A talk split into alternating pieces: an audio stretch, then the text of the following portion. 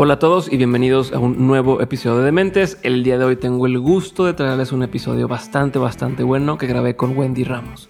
Si todavía no conoces a Wendy Ramos, te cuento que Wendy es una comunicadora social, actriz, clown, maestra de clown, guionista, directora de teatro, conferenciante, bloguera y fundadora de la asociación Bola Roja. Tal vez ya la conozcas por redes sociales o por alguno de los videos que se ha hecho viral de ella recientemente, o nada más hace falta que entres a YouTube, escribas Wendy Ramos y vas a encontrar un montón de videos de ella, pero en esta ocasión vamos a hablar un poco sobre lo que hay detrás, sobre cómo llegó a donde está el día de hoy y sobre lo que quiere hacer de aquí en adelante. Así que si conoces a Wendy Ramos vas a disfrutar mucho esta conversación, pero si no la conoces, hoy vas a hacerte fan de una nueva persona. Así que espero que disfrutes este episodio. Nos vemos al final.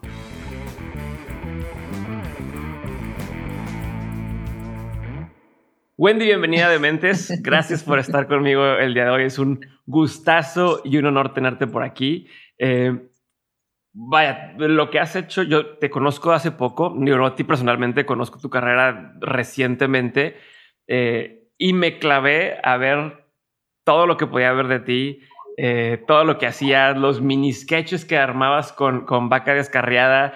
Que, oh, wow. no, pero hay un montón de, o sea, eh, me, impresiona cómo hoy, por ejemplo, la gente es que no tengo la cámara correcta para grabar, es que no tengo tal, es que y lo limitan muchas cosas. Y luego ves esos videos que, que están hechos, hay unos que tienen la cámara aquí enfrentito, pero ves los comentarios de la gente y es, oye, me hizo llorar tu mensaje, oye, me hizo, a pesar de que es de clown, ¿no? Que tenemos la impresión de que podría ser de risa, y, y que no solamente conectadas con la gente, sino eso después se convirtió en, en, un, en un libro y luego después sigue siendo. Entonces, creo que la gente no puede tener excusas, ¿no? Cuando ves algo así, es por eso, por eso mismo, más, además de todo lo que compartes dentro de tu arte, lo que has hecho alrededor de, de, esto, eh, para mí es admirable eh, y, y, lo admiro muchísimo y me encanta cómo lo has hecho y pues, quiero aprender mucho de ti, ¿no? Yo personalmente. Entonces, eh, vamos explorando toda la historia.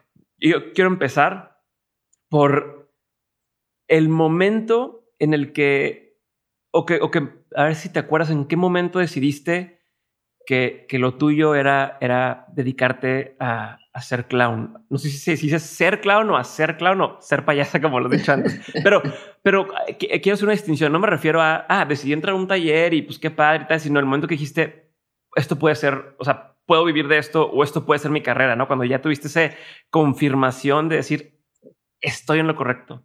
Ajá. Bueno, no es un, no un ajá momento así de mm, ahora, porque yo tengo 53 años ya y yo de niña, mi papá no le importaba cuánto me sacaba en arte, o sea, lo único importante era cuánto te sacas en matemáticas, cuánto te sacas en historia, en geografía, ¿no? Entonces en tu cabeza se configura la idea de que el arte no es un, o sea, de ninguna manera es una forma de vida, ¿no? O sea, es como eso es para, ¿no? Te vas a morir de hambre, o sea, esas son frases que te sueltan cuando alguien dice quiero ser actor, uy, te vas a morir de hambre, ¿no? Este, mejor busca una carrera normal. No, y especialmente, y especialmente supongo que en, la, el contexto histórico en el que estabas, en el país en el que estabas, no había como muchos ejemplos de gente que, ah, este es eh, artista y este es tal, y le fue bien, ¿no? Claro, o eran como seres únicos, especialísimos, ¿no? Este, pero dedicarse a eso como no, no, o sea, es un hobby, ¿no? Para mí era un hobby, como mi papá lo veía así, tanto, o sea, yo tuve siempre permiso para hacer lo que quisiera, porque desde chiquita era, si tu libreta está bien, haz lo que quieras. Eso me lo dijeron y dije, ah, bueno, entonces tenía mi libreta del colegio con todo puro 20, 20, 20, 20.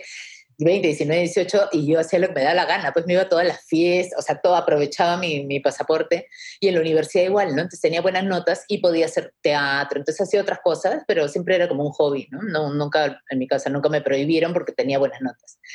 Entonces, por mucho tiempo yo he estado en un trabajo horrible, paralelamente haciendo teatro, inclusive en momentos había donde yo ganaba más haciendo teatro que en mi trabajo horrible, pero ni siquiera así se me ocurría la idea ¿Qué era tu trabajo, horrible? Mi trabajo horrible era trabajar en un noticiero. Ok. O sea, el ah, trabajo horrible era.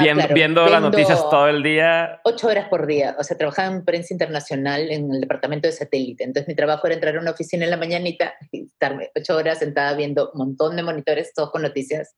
Estoy chorreando sangre todos los monitores. Y mi trabajo era pues vender muertos, vender fotos, tetas y muertos, ¿no? Entonces, claro, venía el jefe y te preguntaba dónde está mejor el atentado tal y dónde está mejor significaba dónde hay más, bueno, más muerte, más grito, más desesperación, más sangre, ¿no? este, entonces te acostumbras a, que eso es lo mejor, ¿no? Porque nos va bien en el trabajo si es que hay más, o sea, el día que hay atentado es como, bien. Sí, estás, premiando, estás premiando ahí lo, es un feedback loop negativo, ¿no? De, Claro, y como entras como el sapito, ¿han visto esa, esa, imagen del sapito que lo metes en agua fría y la calientas, entonces el sapo no se da cuenta porque va calentando, calentando, hasta que se muere? a que si tiras un sapo en agua hirviendo, el sapo salta, ¿no? Porque se da cuenta. Pero ahí es eso, ¿no? Como que te ponen a tin, tin, tin, y de pronto estás ahí y de pronto estás vendiendo muertos. Y claro, y un día dices, ¿qué estoy haciendo? O sea, para eso estudié tanto, ¿no? Porque además salía de la universidad pues como comunicadora diciendo, ya sé cómo funciona el mal, voy a usar el mal para el bien. no, voy a usar los medios de comunicación para el desarrollo, para la educación, y de pronto te das cuenta que no, no es así, ¿no? Y además yo era una niña eh, solitaria y veía mucha televisión, ¿no? Entonces, ¿Cuántos años tenías más o menos cuando, cuando empezaste ese trabajo? Yo ese trabajo ya, ya venía de varios trabajos, pero ahí estaba por los veintitantos, por ahí, ¿no? Antes de 30.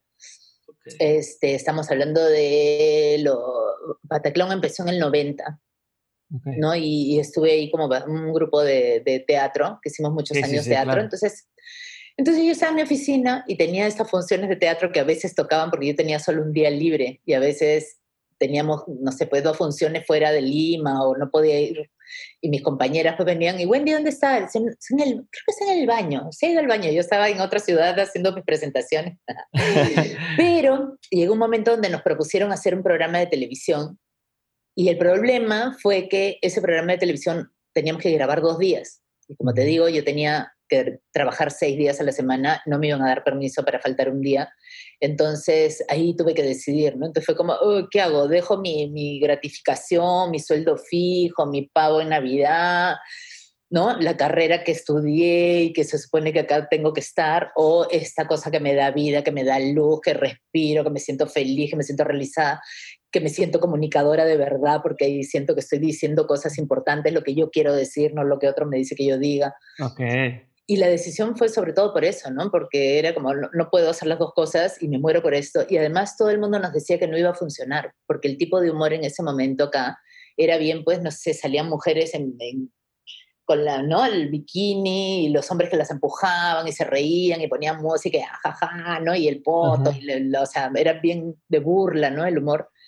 Y nos decían, lo que ustedes hacen no va a funcionar, lo que ustedes hacen funciona en el teatro, pero en la televisión no va a funcionar, a nadie le va a gustar, clowns en la televisión para público adulto no va a funcionar nunca, pues. Entonces, todos nos decían eso. Pero ¿y quién les había propuesto? ¿Quién les había propuesto? O sea, ¿quién, un canal de televisión. Pero ¿cómo nació? O sea, ¿cuál era la apuesta de ellos? ¿Dónde los, ¿dónde los descubrieron? La propuesta vino porque en el teatro éramos muy, o sea, era un fenómeno lo que pasaba en el teatro con nosotros, porque la gente no iba mucho al teatro y sin embargo nosotros podíamos tener, pues tuvimos una vez una temporada, si no me equivoco, duró como un año en un teatro de 900 personas y todavía la voltería y en media hora no habían entradas, o sea, de verdad fue como un, o sea, había universitarios haciendo trabajo sobre qué cosa, por qué la gente iba a ver estas obras de teatro, ¿no? Porque hablábamos de muchos temas que no se tocaban, levantábamos muchas preguntas, ¿no? No tantas respuestas como preguntas. Entonces se hizo muy famoso el grupo y claro, la televisión dijo, ah, entonces vinieron a buscarnos. Otra vez la maldad de la televisión, así de... Entonces dijo, mm, mm, los payasitos están funcionando. Entonces pum, nos jalaron a hacer ese programa. Nosotros como, ay, no, ¿qué hacemos? ¿Qué hacemos? Y dijimos, ya pues, total, eran 25 capítulos, decíamos, ya que es lo peor que puede pasar, que no funcione y ya está, no pasa nada, sigue la vida, ¿no? Pero yo decía, ya, por último me regreso a mi trabajo otra vez, o sea, no, hay, no es tanto drama. Y ya, pues entonces solté mi, ¿no? mi profesión, mi trabajo, mi voz, por esta cosa que parecía que no iba a funcionar. Encima yo escribía los guiones, que fue una locura también eso. Y bueno. ¿Y, les pagaban bien al menos? O sea, les pagaban bien de un cero más. O sea, pasé a un cero más, ¿no? De lo que ganaba, más un cero, que también era wow, ¿no? O sea, de pronto este, estaba en un sitio donde yo no había pensado estar, yo no era actriz, no había estudiado para ser actriz, no tenía en mi cabeza todo lo que le pasa a un actor y el autógrafo y la firma y la revista y la gente preguntándote cosas súper importantes como cuál es tu color favorito. Entonces, ¿qué es esto? ¿Dónde, ¿Dónde me he metido? Y bueno, entonces salió este programa y así fue, ¿no? Como pasé a, esto y igual, ¿no? Como, mm, y luego empecé a enseñar, pero después de mucho tiempo que ya estaba haciendo este programa, que como te digo, fue como, ¿no? Y además fue en un momento bien especial eh, del Perú, donde no se podía hablar de muchas cosas, y nosotros decíamos muchas cosas en ese programa, ¿no? Y mucha gente se sorprende de eso porque es como, ¿cómo, le, cómo los dejaban? ¿Cómo no cortaron el programa? Porque hablábamos cosas de política, que no era un programa político, pero soltábamos cositas porque era lo que estaba pasando, y como payasos, pues, ¿no? y como nadie nos revisaba, y además estábamos en un canal que después nos dimos cuenta que era, o sea, ¿no? Y era, ¿cómo, ¿por qué nos dejaron? ¿no? Hay mucha gente que se pregunta hasta ahora cómo los permitieron decir todas estas cosas. Nosotros grabamos un programa el otro día vi en la puerta del Congreso diciendo que lo que estaba adentro eran unas ratas. en la puerta, los payasos parados rajando de los que estaban adentro. Y, ¿por, qué crees, ¿Por qué crees que no pasaba nada? O sea, ¿por qué crees que no? ¿Por qué? Me he dado cuenta hace poquito que han habido muchos problemas en Perú que seguro se han enterado por ahí. Porque yo creo que estas personas del, que tienen el poder, este, se quedaron en 1980. Ellos creen que, que, todo el mundo solo se entera, o sea, a ellos les parece que lo único importante que hay son los noticieros. Ya. Entonces, si ellos se pueden sentar en un noticiero, ellos creen que ya está, o sea, porque todo el mundo está viendo el noticiero, como en los 80, pues que era la única manera de que nos podíamos enterar de las cosas. Entonces tú le pagabas al noticiero para poner lo que tú querías, ya está, mañana no hay ningún problema, o lo que me da la gana. Entonces, yo creo que en ese momento, y me he dado cuenta ahora, yo creo que en ese momento dijeron, nadie ve, o sea, como no ven eso, porque solo ven noticieros, o sea, ni se les ocurría que en un programa para niños seguramente pensarían porque estaba la nariz puesta, pudieran pasar cosas. Es como ahora, ¿no? Que no entienden, no entienden por qué la gente sale a la calle porque no tienen idea. A uno de estos tipos horribles llamaba al presidente, el presidente no le contestaba y el presidente de mentira que nos pusieron y la periodista le, dije, le dice, ¿qué? ¿Te dejaron en visto? Y el hombre, ¿qué? ¿Te dejaron en visto? ¿Qué? No entendía qué era cosa. O sea, si no sabe qué cosas te dejaron en visto, menos sabe qué cosa es TikTok, menos sabe qué cosa es Twitter, menos sabe qué cosa es en una burbuja, pero ahí tú te das cuenta de la desconexión que existe entre, entre eso y todo el tema social que existe en todos los países y en todos lados, ¿no?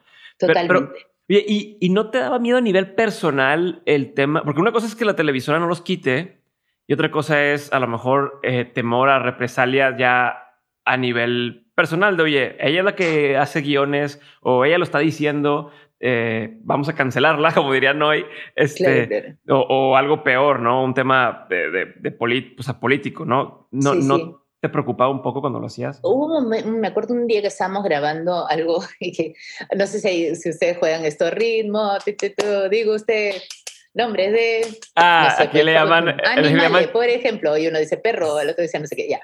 Caricachupas se le llama aquí en, en México. Caricachupas porque toma la gente. el que no sabe seguirla, este, este, toma. ah. No, acá es más inocente. Bueno, que yo sepa. ¿no? Entonces jugábamos a eso en el programa. Uh o sea, ni siquiera estábamos hablando de política ni nada, era como otra cosa que cada vez que entraba un personaje hacíamos como que estábamos haciendo otra cosa, ¿no? Entonces, cada vez que entraba el personaje nos echábamos a tomar sol, ¿no? ¿Qué? Ah, hola, ¿no?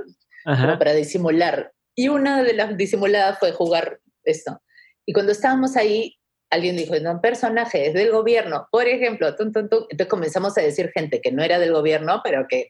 Ah, sí conductores de televisión, periodistas, ¿no? Tin, tin, tin, y ja, ja, ja.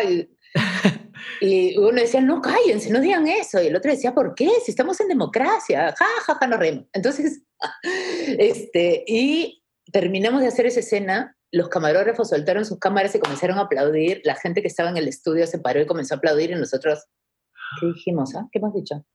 Wow. Ah, ese día nos dio miedo, o sea, la reacción del público de, qué valientes para decir eso. Nosotros, ¿qué dije? ¿Qué dije? ¿Qué hemos dicho? ¿No? Y, sí, claro, porque había gente que la amenazaba, que esto, y, nosotros estábamos ahí hablando, hablando, pero ya no nos decían nada, nadie nos decía nada. O sea, el único programa que, que lo medio censuraron, que al final lo terminaron pasando, fue uno que hablábamos de la SUNAT, ¿no? que es que, que se encarga de los impuestos. Este, que era como, hay que pagar los impuestos, si pagamos los impuestos todo va a ser mejor, porque los impuestos son para que el país esté mejor, ¿no? Y terminaban pues los esqueletos esperando que el país estuviera mejor con los impuestos que habíamos pagado. Y ese programa lo, lo como que no lo pasaron por mucho tiempo y ya casi al final, de, cuando ya se estaba terminando el programa, lo pusieron. Pero aparte de eso... ¿Crees que lo hacían ustedes por...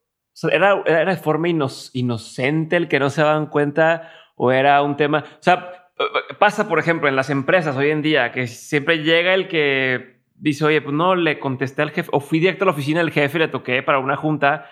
¿Cómo? Fuiste a la oficina, pero es que nadie nunca va a, ese piso, ¿no? Y a veces uno es por valiente o es por inocente o es por la forma de ser.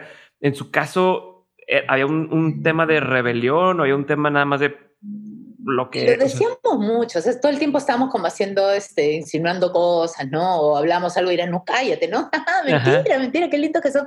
O sea, ¿no? Lo jugábamos todo el tiempo, pero ese día, te digo, me di cuenta porque fue como, porque no estaba, creo, ni en el guion y como, comenzamos a hacer eso porque era algo para disimular y ese juego y podías haber, haber dicho animales o otra cosa y salió eso y lo seguimos y cuando la gente aplaudió fue como, ah, ¿qué dijimos? ¿No? Este, Claro, todo el mundo hablaba de eso, pero calladito. Hablábamos, pero en silencio. este... Oye, y a ver, a ver, eh, entonces estamos en que te sales de tu trabajo, que no te gustaba, pero que te daba cierta estabilidad económica, y le apuestas a un proyecto en el que todas las cosas apuntaban a que no tenía por qué salir tan bien, ¿no? Era, eh, ¿no? Payasos en la televisión para adultos, como que por qué saldría bien. Y con una cosa de van a ser 25, o sea, ok, te pagaban más, pero también era una cosa que se iba a acabar, ¿no? No era una onda de, bueno, pues que van a estar aquí 10 años o es un contrato. Entonces, le apostaste a eso y, funcionó, y funcionó muy bien, ¿no? Y a la fecha, pero ahí es donde te cayó el 20, o sea, ahí es donde dijiste, esto, esto es lo mío o fue hasta después donde dijiste quiero seguir haciendo toda mi vida? El programa. Cuando el programa se acabó, después de 90 capítulos, que no fueron 25 sino 90, se acabó y ahí fue bien duro porque, porque no habían otros grupos de clown, porque fue tan fuerte lo que hicimos nosotros que, que no habían otros grupos. O sea, aparecía alguien y la gente, ah, se están copiando de Pataclown, como si nosotros hubiéramos creado el clown, mentira.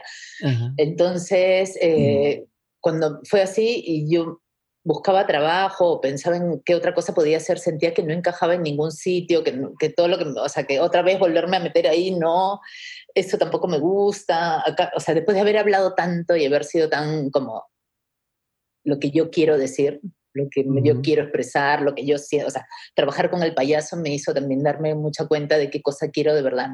Y entonces, como no había un mundo como yo quería, dije, bueno, me pinto mi mundo como yo quiero.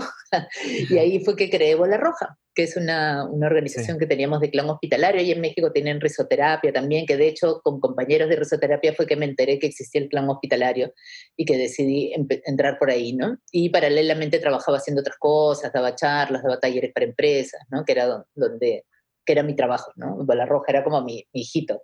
Entonces ahí y eso fue creciendo y fue una cosa que dirigí durante 15 años, que fue muy loco porque yo siempre había sido mano derecha, soy muy mm. buena mano derecha. De verdad. o sea, contrátenme de mano derecha, soy la mejor. Así que tú me dices, ah, yo te doy A, B, C, D. Tú me dices, quiero una cosa así, pero que sea como así y que hagas y que la gente sienta como, mm, ya. y yo te entiendo y lo hago. Entonces, de pasar de eso a, yo me paro adelante y hay gente que me está siguiendo como Forrest Gump cuando corría y de pronto mire y dice, ¿qué hace esa persona porque me están siguiendo? Así me sentí y fue bien difícil también aprender a liderar. es una de las cosas más difíciles que he vivido, ¿no? Quiero entrar a eso. Tengo varios, varias cosas que quiero preguntar de eso y, de todo lo que hiciste eh, en Bola Roja y, después. Pero antes quiero entender, o sea, después del programa te hiciste famosa. ¿No? Fue como un boom. Y entonces, ¿qué pasó con esta chica introvertida que dices eh, que, que, que, eras y de pronto tienes, eres el centro de atención o, tal?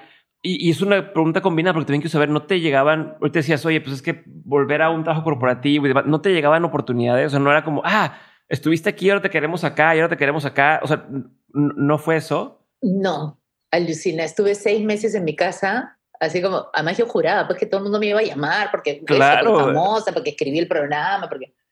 Y no, y a mí no se me ocurría tampoco dónde entrar. Los, los, pocos trabajos que me, cosas que me llamaron era como, no, eso no quiero, eso no.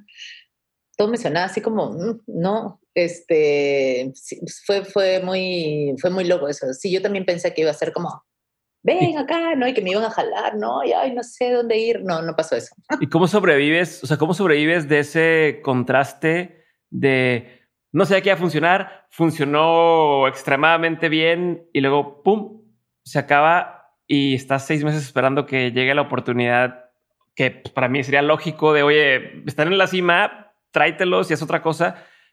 ¿Cómo? Y supongo que te sentías igual. ¿Cómo, cómo manejas esa situación? ¿Cómo le haces para no hundirte, para no caer en pues, una depresión? Para... Mira, yo estaba, yo, yo creo que sí, o sea, no, no, no soy, no tengo personalidad depresiva, creo, pero ahí en ese momento yo creo que sí, porque fue bien fuerte, o sea, porque fue ese salto, ¿no? O sea, de la nada, de estar en mi oficinita, a pin, ¿no?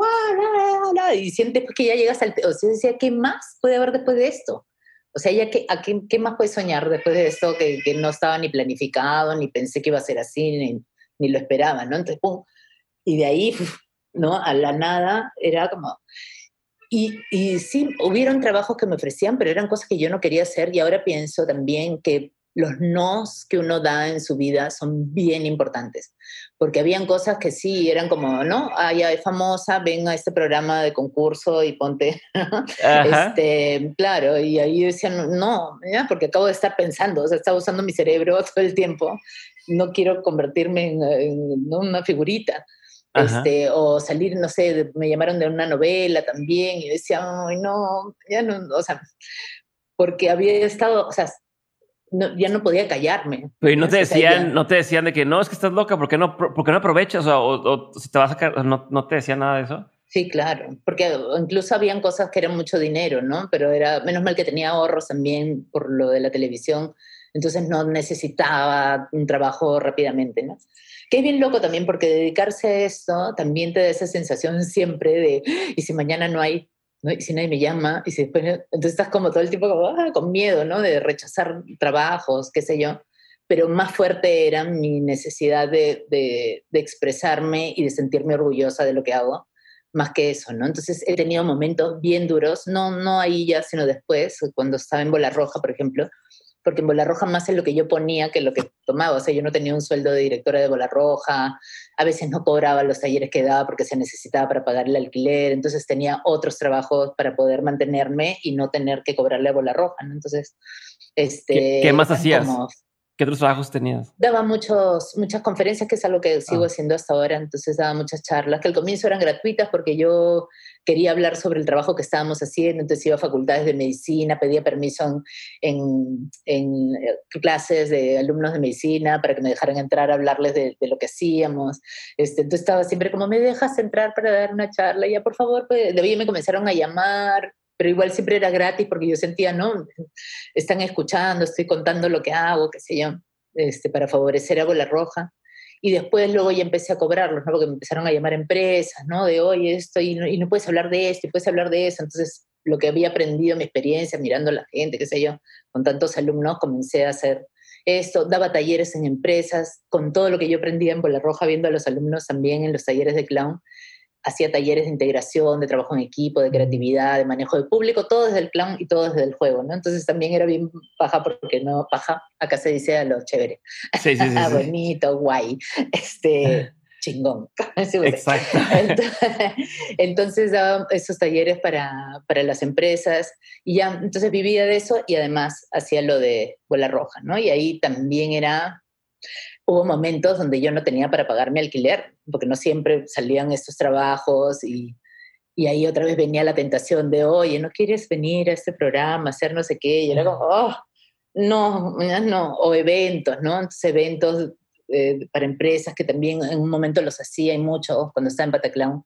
Entonces contrataban a los personajes de Pataclown para pararse ¿no? y, y vender marcas este, y ya cuando empezó Bola Roja yo decía, ya no, no quiero. Entonces era como, oye, pero dos mil dólares por diez minutos. Y yo, no, no.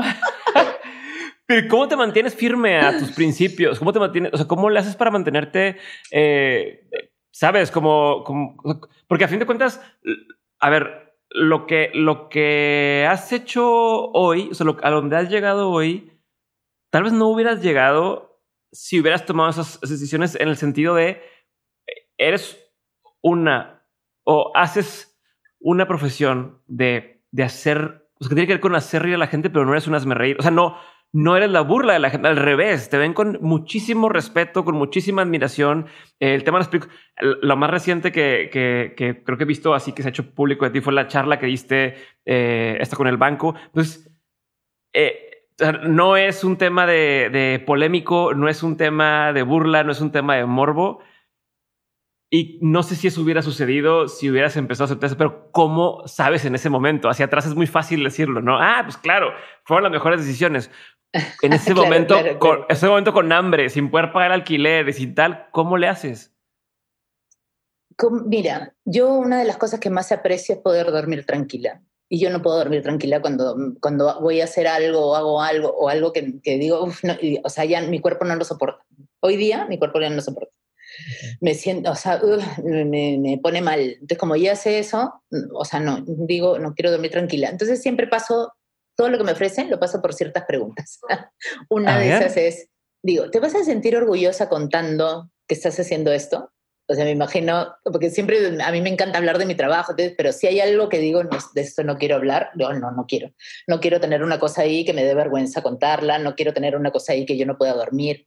Otra pregunta que me hago es, si no existiera el dinero, Wendy Ramos, ¿tú harías esto?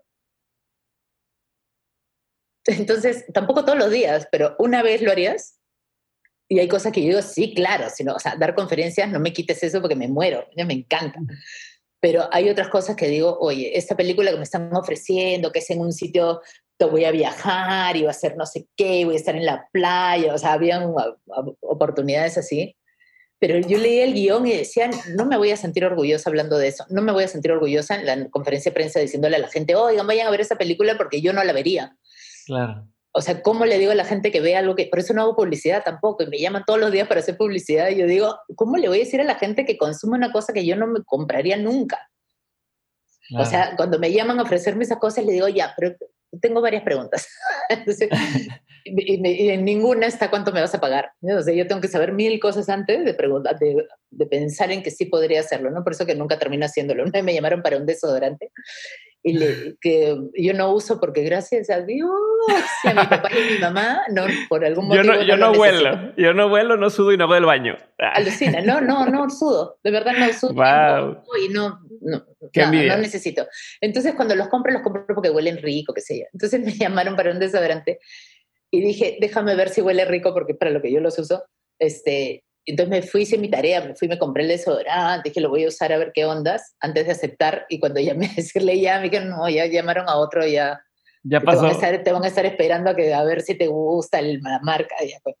Pero, pero qué tontería, ¿no? O sea, fíjate, fíjate la, la, la, ironía de esas marcas de, oye, queremos, porque aparte te mandan correos de, oye, este, nos encanta lo que haces. Sí, sí, sí, eh, queremos trabajar contigo, pero es copy-paste y a ver el mejor postor y el que se deje primero, con ese se van. Y entonces, ¿dónde está realmente la congruencia de todas esas marcas? Pero bueno.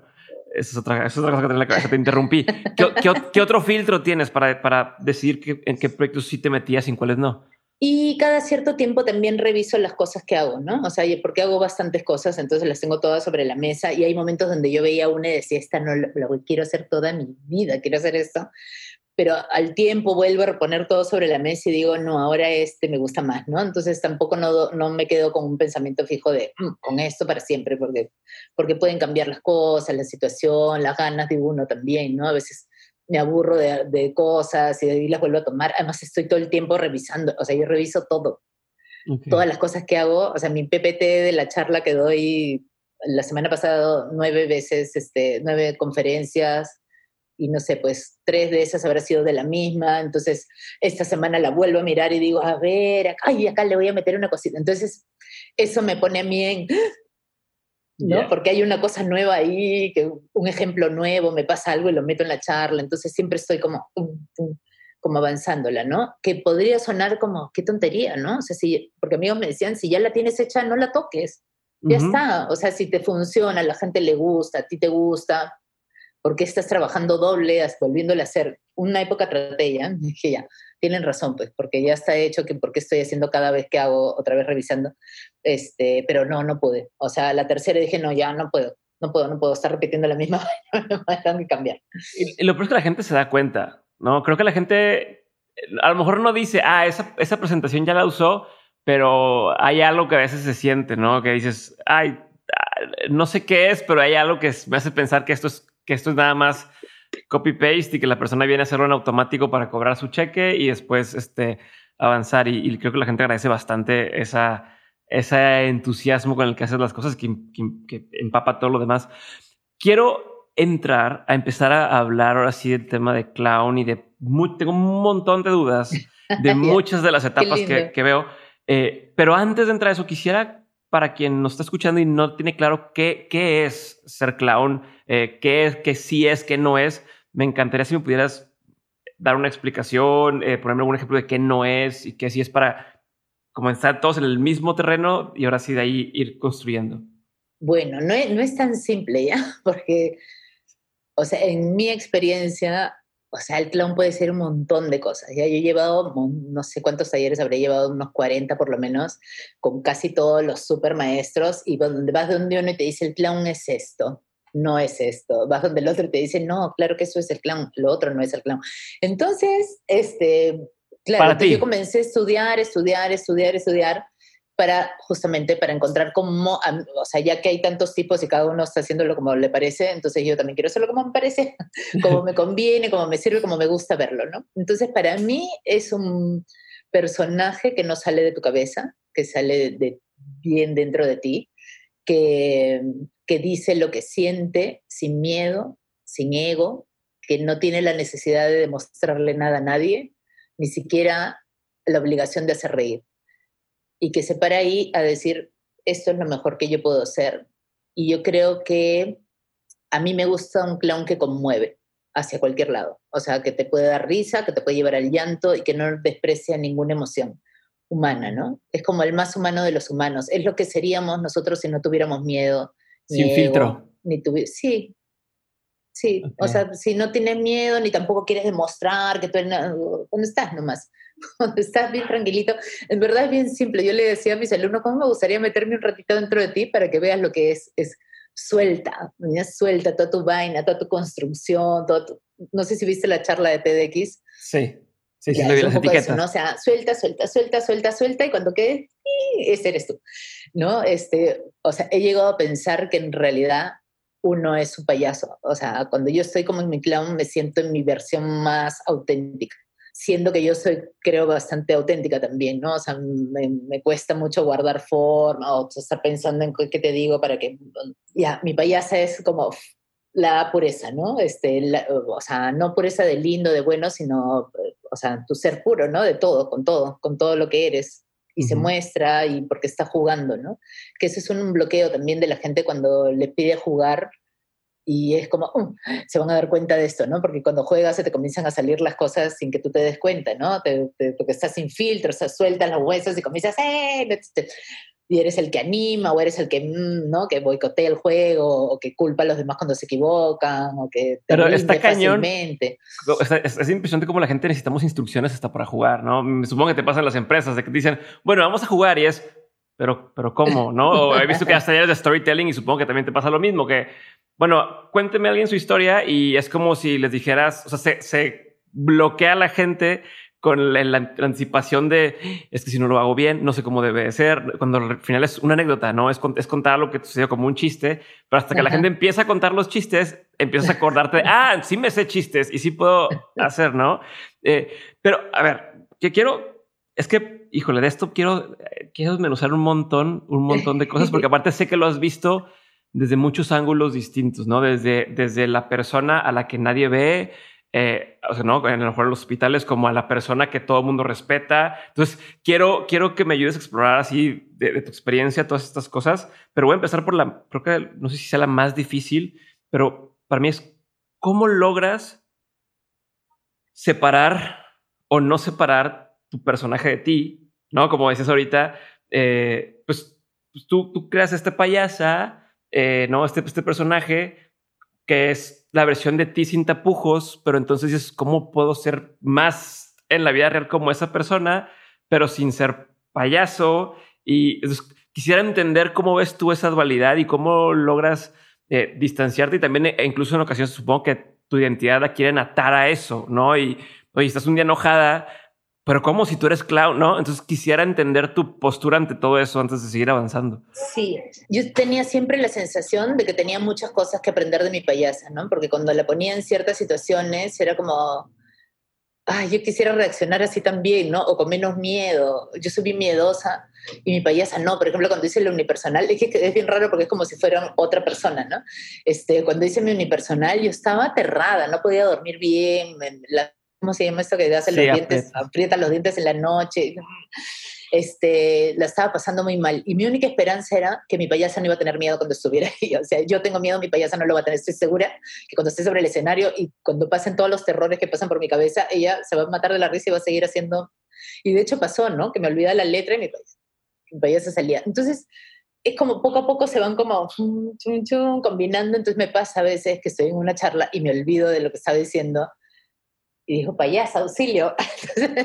este, y digo, oye, perdón, me olvidé qué cosa estaba diciendo. ¿Quién se acuerda que, que estaba diciendo tú? A ver, tú. No, eso no está diciendo tú. Ay, eso está diciendo pim, pim, y sí, ¿entiendes? O sea, menos miedo a equivocarme. Hay un montón de cosas que yo he aprendido de mi payase que ya se quedan contigo, pues, porque, o sea, conforme más lo practicas, hay cosas que ya se te van quedando en el cuerpo, ¿no? Por ejemplo, esa cosa que tiene el clown de de que le muestra al público todo el tiempo que siente, ¿no? Entonces, si veo, no sé, pues a alguien que digo, ay, qué lindo, te le cuenta al público, una araña, ¿no? Y miras al público, algo que te asusta, ¿no? Entonces, ese constante ejercicio de te muestro lo que siento, te muestro, primero tienes que sentirlo y darte cuenta que lo estás sintiendo para luego informárselo al público. Y hay demasiada gente que está viviendo la vida en automático y que ni siquiera se da cuenta de esas cosas, ¿no? Porque como no se lo tiene que comentar a nadie, no, no lo registra. Entonces, estás casada con alguien que de verdad no te mueres por esa persona, es solo como el, con quien te debías casar, ¿no? Porque está bien, porque, pero no te... Era lo, que sigue, era el siguiente paso. No, y ya tengo mi carro y que te causan mil problemas, pero no importa porque es, el carro que tenías que tener y los hijos que tenías que tener y, ¿no? y te ascienden y dices sí, porque ahora toca que ascienda, aunque el trabajo que tienes ahora te guste mucho más que ese el que te están ascendiendo, pero es como, ¿no? Entonces cuando de pronto paras y dices, ¿qué estoy haciendo con mi vida? ¿no?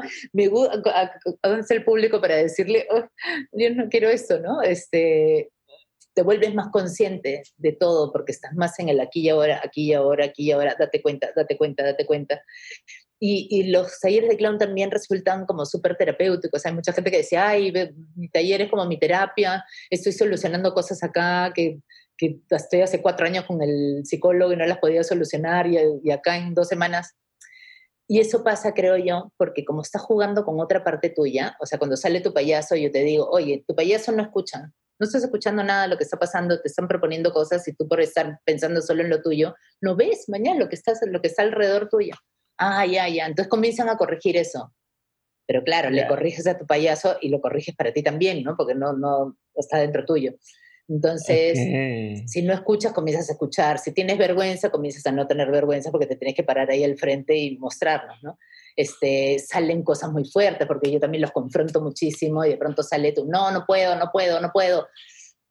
Te estás dando cuenta que lo que más repites es no puedo, no puedo, no puedo. Ya, prohibido decir no puedo en ese taller, nadie puede decir no puedo, ¿no? Entonces, Claro, entonces te haces consciente de eso, te prohíbo que lo digas, entonces ahora tienes que decir si puedo, claro que puedo hacer eso. Además el clown en los ejercicios es como la respuesta siempre tiene que ser sí. Cualquier cosa que yo te diga, oye, tú eres cantante, tú me tienes que decir sí. Después te voy a decir, a ver, canta, canta tu canción que canta, este, ¿no? ¿Hablas chino? Sí, a ver, habla chino. Entonces, entonces te obliga, y para esta gente que todo el tiempo dice, no puedo, no, no me sale, no, yo no soy bueno para esto, no, no, y que están gobernados totalmente por su miedo, o sea, si te quieres quedar, vas a tener que decir que sí, vas a tener que hacerlo y comienzan a perderle el miedo y a darse cuenta que no pasa nada, que no pasa nada si te equivocas, que no pasa nada si haces algo que nunca habías hecho, que no pasa nada si te pongo a hacer algo que nada que ver contigo y te sale mal, no pasa nada. Además, eh, ese tipo de fragilidad atrae, ese tipo de fragilidad conecta. Cuando ves a gente que dice, oye, perdón, me equivoqué, me equivoqué, que es que, ¿no? Este, lo quieres, no lo rechazas, lo quieres, depende cómo tomes tú esas cosas, ¿no? Entonces, aprender esas cosas me iba dando cuenta en mis alumnos y en mí que, que solo iba para mejor, ¿no? Que, que, todo lo que el clown nos, nos iba enseñando, nos iba poniendo adelante y te pone el espejo aquí para que te veas, este, nos iba llevando por un, por un mejor camino, ¿no? Aprendiendo a, a, decidir mejor para tu vida, a ser más valiente, a, a expresar lo que sientes. ¿Y cuánto tiempo toma poder hacerlo de forma natural. Porque a mí me impresiona cuando veo, cuando veo, por ejemplo, incluso te veía en las charlas eh, y la forma en que de pronto da la impresión de que estás improvisando y pero a lo mejor no, pero no sabes porque, o sea, lo, lo disimulas tan bien, ¿no? Digo, no sé si es disimular o no, pero justo eso me refiero al, al, no estar nunca seguro como audiencia si esto iba dentro del guion o esto se está improvisando o esto está tal. Eh, y una fluidez a la hora de hablar y de verte expresarte. Y, y me da curiosidad saber cuánto tiempo toma desarrollar. Supongo que, o sea, no sé si es natural para ti o si era un tema de conforme lo iba haciendo, iba dejando de, de, permitirle a Wendy que se metiera con mi personaje, este, ¿no? Porque también supongo que es al revés, que al principio pues el, el, payaso no tiene tan, el clown no tiene tanta fuerza y, y, dejas que se metan tus sesgos y tus, y tus inseguridades. Oye, escúchame, cuando estaba detrás de la cortina, me ponía la nariz y decía, chao, Wendy Ramos, sal de ¿ya? porque no me sirves ahorita, porque si no, eso, le abres la puerta a tu clown para que salga y tú te pones ahí a mirarlo. No, no hagas eso, eso no da risa. Mira, nadie se está riendo, no hagas eso no puedes jugar así. O sea, tiene que desaparecer Wendy Ramos para que el clown exista. Entonces, me ponía la nariz era chao, Wendy Ramos, déjame, ahora que yo me ¿Pero era así inmediato o fue poco a ah, poco el proceso? Pues, años de años de talleres y más talleres. Y además que yo tengo mucho trabajo conmigo misma también. Entonces, por eso también que lo llevo por ahí, ¿no? O sea, por eso también que yo me daba cuenta inmediatamente de, ah, me, ¿por qué me sentí así? Ese juego no me gustó, acá me sentí incómoda, ¿por qué me sentí incómoda? Ah, porque eso se parece en la vida, tal cosa. Y cuando los alumnos jugaban, mm. yo estaba como alucinada con las cosas que se repetían, porque eran juegos tontísimos que de pronto me daban como ¡fum! Esto es, esto es trabajo en equipo, ¿no? Eso es que estamos haciendo el juego tontísimo de que cuando digo rojo no sé qué se ponen así, cuando digo verde no sé cuánto se ponen así. Me comencé a dar cuenta cómo trabajaba cada uno individualmente y no pensaban en, en equipo, pero no podía decirlo porque no tenía, no venía el caso. El juego era para que jugar para que se distrajeran. Entonces todo eso me lo borré hasta que se acabó Bola Roja y yo abrí un taller que se llamaba Mondo, Herramientas de Clown para la Vida. Y ahí era sin nariz y todas mis observaciones, entonces los hacía jugar esos juegos y les decía, ¿se dan cuenta que no, no, nos han enseñado pésimo trabajar en equipo en el colegio? Trabajo en equipo era, tú haces el primer capítulo, tú haces el segundo, los juntas. tú le vas a anillar, yo hago las conclusiones, ¿no? Este, entonces trabajar en equipo era dividirse el, paquete y cada uno hace un pedazo por en su casa. ¿No? Y, claro, no había esa sensación de comunidad, de equipo de verdad espartano, de ¡fum! nos juntamos y nos protegemos entre todos y quién no está haciendo, en qué te ayudo, ya terminé, quién le falta, yo te ayudo, o sea, no había eso, ¿no? Este, y a través del juego se podía enseñar, porque ahí te entra en el cuerpo, pues no es solo tu no es solo, ah, trabajo en equipo, hay que, lo que te acabo de decir, sino era ya vamos a hacerlo, ¿no? En un juego, aprender a que haces lo tuyo y mira, si todos están donde tienen que estar y ayudas a quien tengas que ayudar. Entonces ahí tu cuerpo lo aprende y luego en otra situación de la vida normal, ya sin juego, estás más atento a tu equipo. Le falta silla a alguien en el restaurante y te das cuenta, oye, falta la silla de él, ¿dónde está? No sé qué, ven, siéntate acá, yo me busco, o sea, ¿entiendes? Ya es como el fotógrafo que aprende a ver la luz, ya, o sea, se vuelve natural de tanto estar trabajando con, con fotografía y luz que ya empiezas a ubicar las cosas. Eh, pero, a ver, sigo teniendo dudas de, de, esto específico, pero me voy a ir a otra cosa que iba a preguntar más adelante. Pero, eh, por ejemplo, en esos talleres que das, ¿no? Ya, ya en, en, en, el, tema, cuando, cuando se entre, pues no sé si puedes entrenar, si se diga así, a, a, otras personas del mundo corporativo o de, o de cualquier lugar a, a practicar clown. Eh, ¿Cómo manejas cuando alguien empieza a hacer chistes o bromas, a lo mejor sexistas, o a lo mejor, o sea, que no lo hacen, o sea, que se empieza a soltar su, su, sus, vaya, a veces traes cosas en la cabeza que no sabes que traes o que siempre lo viste normal y nadie te ha dicho, oye, no es normal que hagas una broma sobre el cuerpo de la otra chica mientras estás haciendo clown, aunque a todos supone que decimos que sí. Eh, ¿qué haces en esas situaciones? Y te lo pregunto porque de pronto hay invitados, por ejemplo, en mi caso, o sea, es como una pregunta medio egoísta y no, pero también como invitados o gente con la que trabajas, de pronto dicen algo que te hace ruido y dices, no sé si le digo o no le digo, me toca en este momento hacerlo o no me toca en este momento hacerlo, ¿no? En tu caso, ¿cómo lo manejas? Eh, me ha pasado alguna vez en, oficinas que, por ejemplo, no sé, pues hay grupos y grupos, ¿no? Entonces, me ha pasado varias veces de grupos que, que están como esperando que alguien diga una palabra en doble sentido para, ah, ¿no? Y sobre todo con las mujeres Hubo un grupo en especial, así que me acuerdo que yo pensaba, yo decía, si estuviera yo en su lugar, yo estaría como cuidando cada palabra que digo para no decir ninguna palabra que por asomo pueda tener alguna cosa sexual donde puedan hacerse... Y yo en un momento ya no aguanté más cuando empezó todos estos cambios y todos nos empezamos a dar cuenta que eso estaba absolutamente nada que ver. Yo eh, justo contaba en la charla esa del BBVA que puso un chiste este, hace 10 años en mi Facebook, que ahora lo veía y decía, eso no da risa, ¿por qué me reí tanto hace 10 años y ahora no me da risa? ¿no? Entonces yo cuando estoy en una oficina y comienzan a hacer esa vaina, yo paro todo y digo, perdóname, no, discúlpame, no te puedo aceptar un chiste de, esta naturaleza.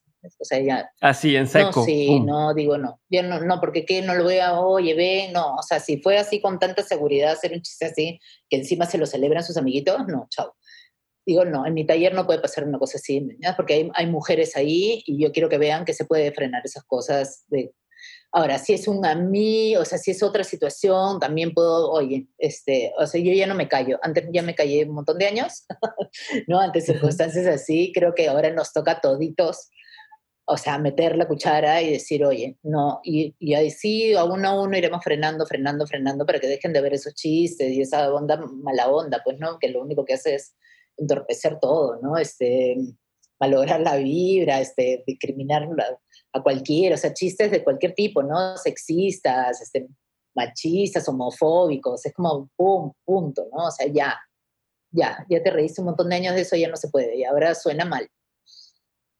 Ok. Eh, me, gusta, me gusta, me gusta mucho tu postura. Me, me parece me parece algo necesario. Sí, ya. ¿no? Pero, pero también me gusta como dices tú, yo antes me reía de algo de eso y hoy ya entendí que, que no, que también se vale, ¿no? Que, que ahora quieren crucificar a gente porque hace 20 años dijo una cosa. No, ya. No sabías mejor, a veces. Escúchame, hace 20 años yo fumaba 10, 10 no, dos cajetillas y media de cigarros. 50 cigarros al día fumaba yo. Y cuando tú me decías algo, te decía, ay, déjame que yo me muero como quiero, que te importan mis pulmones.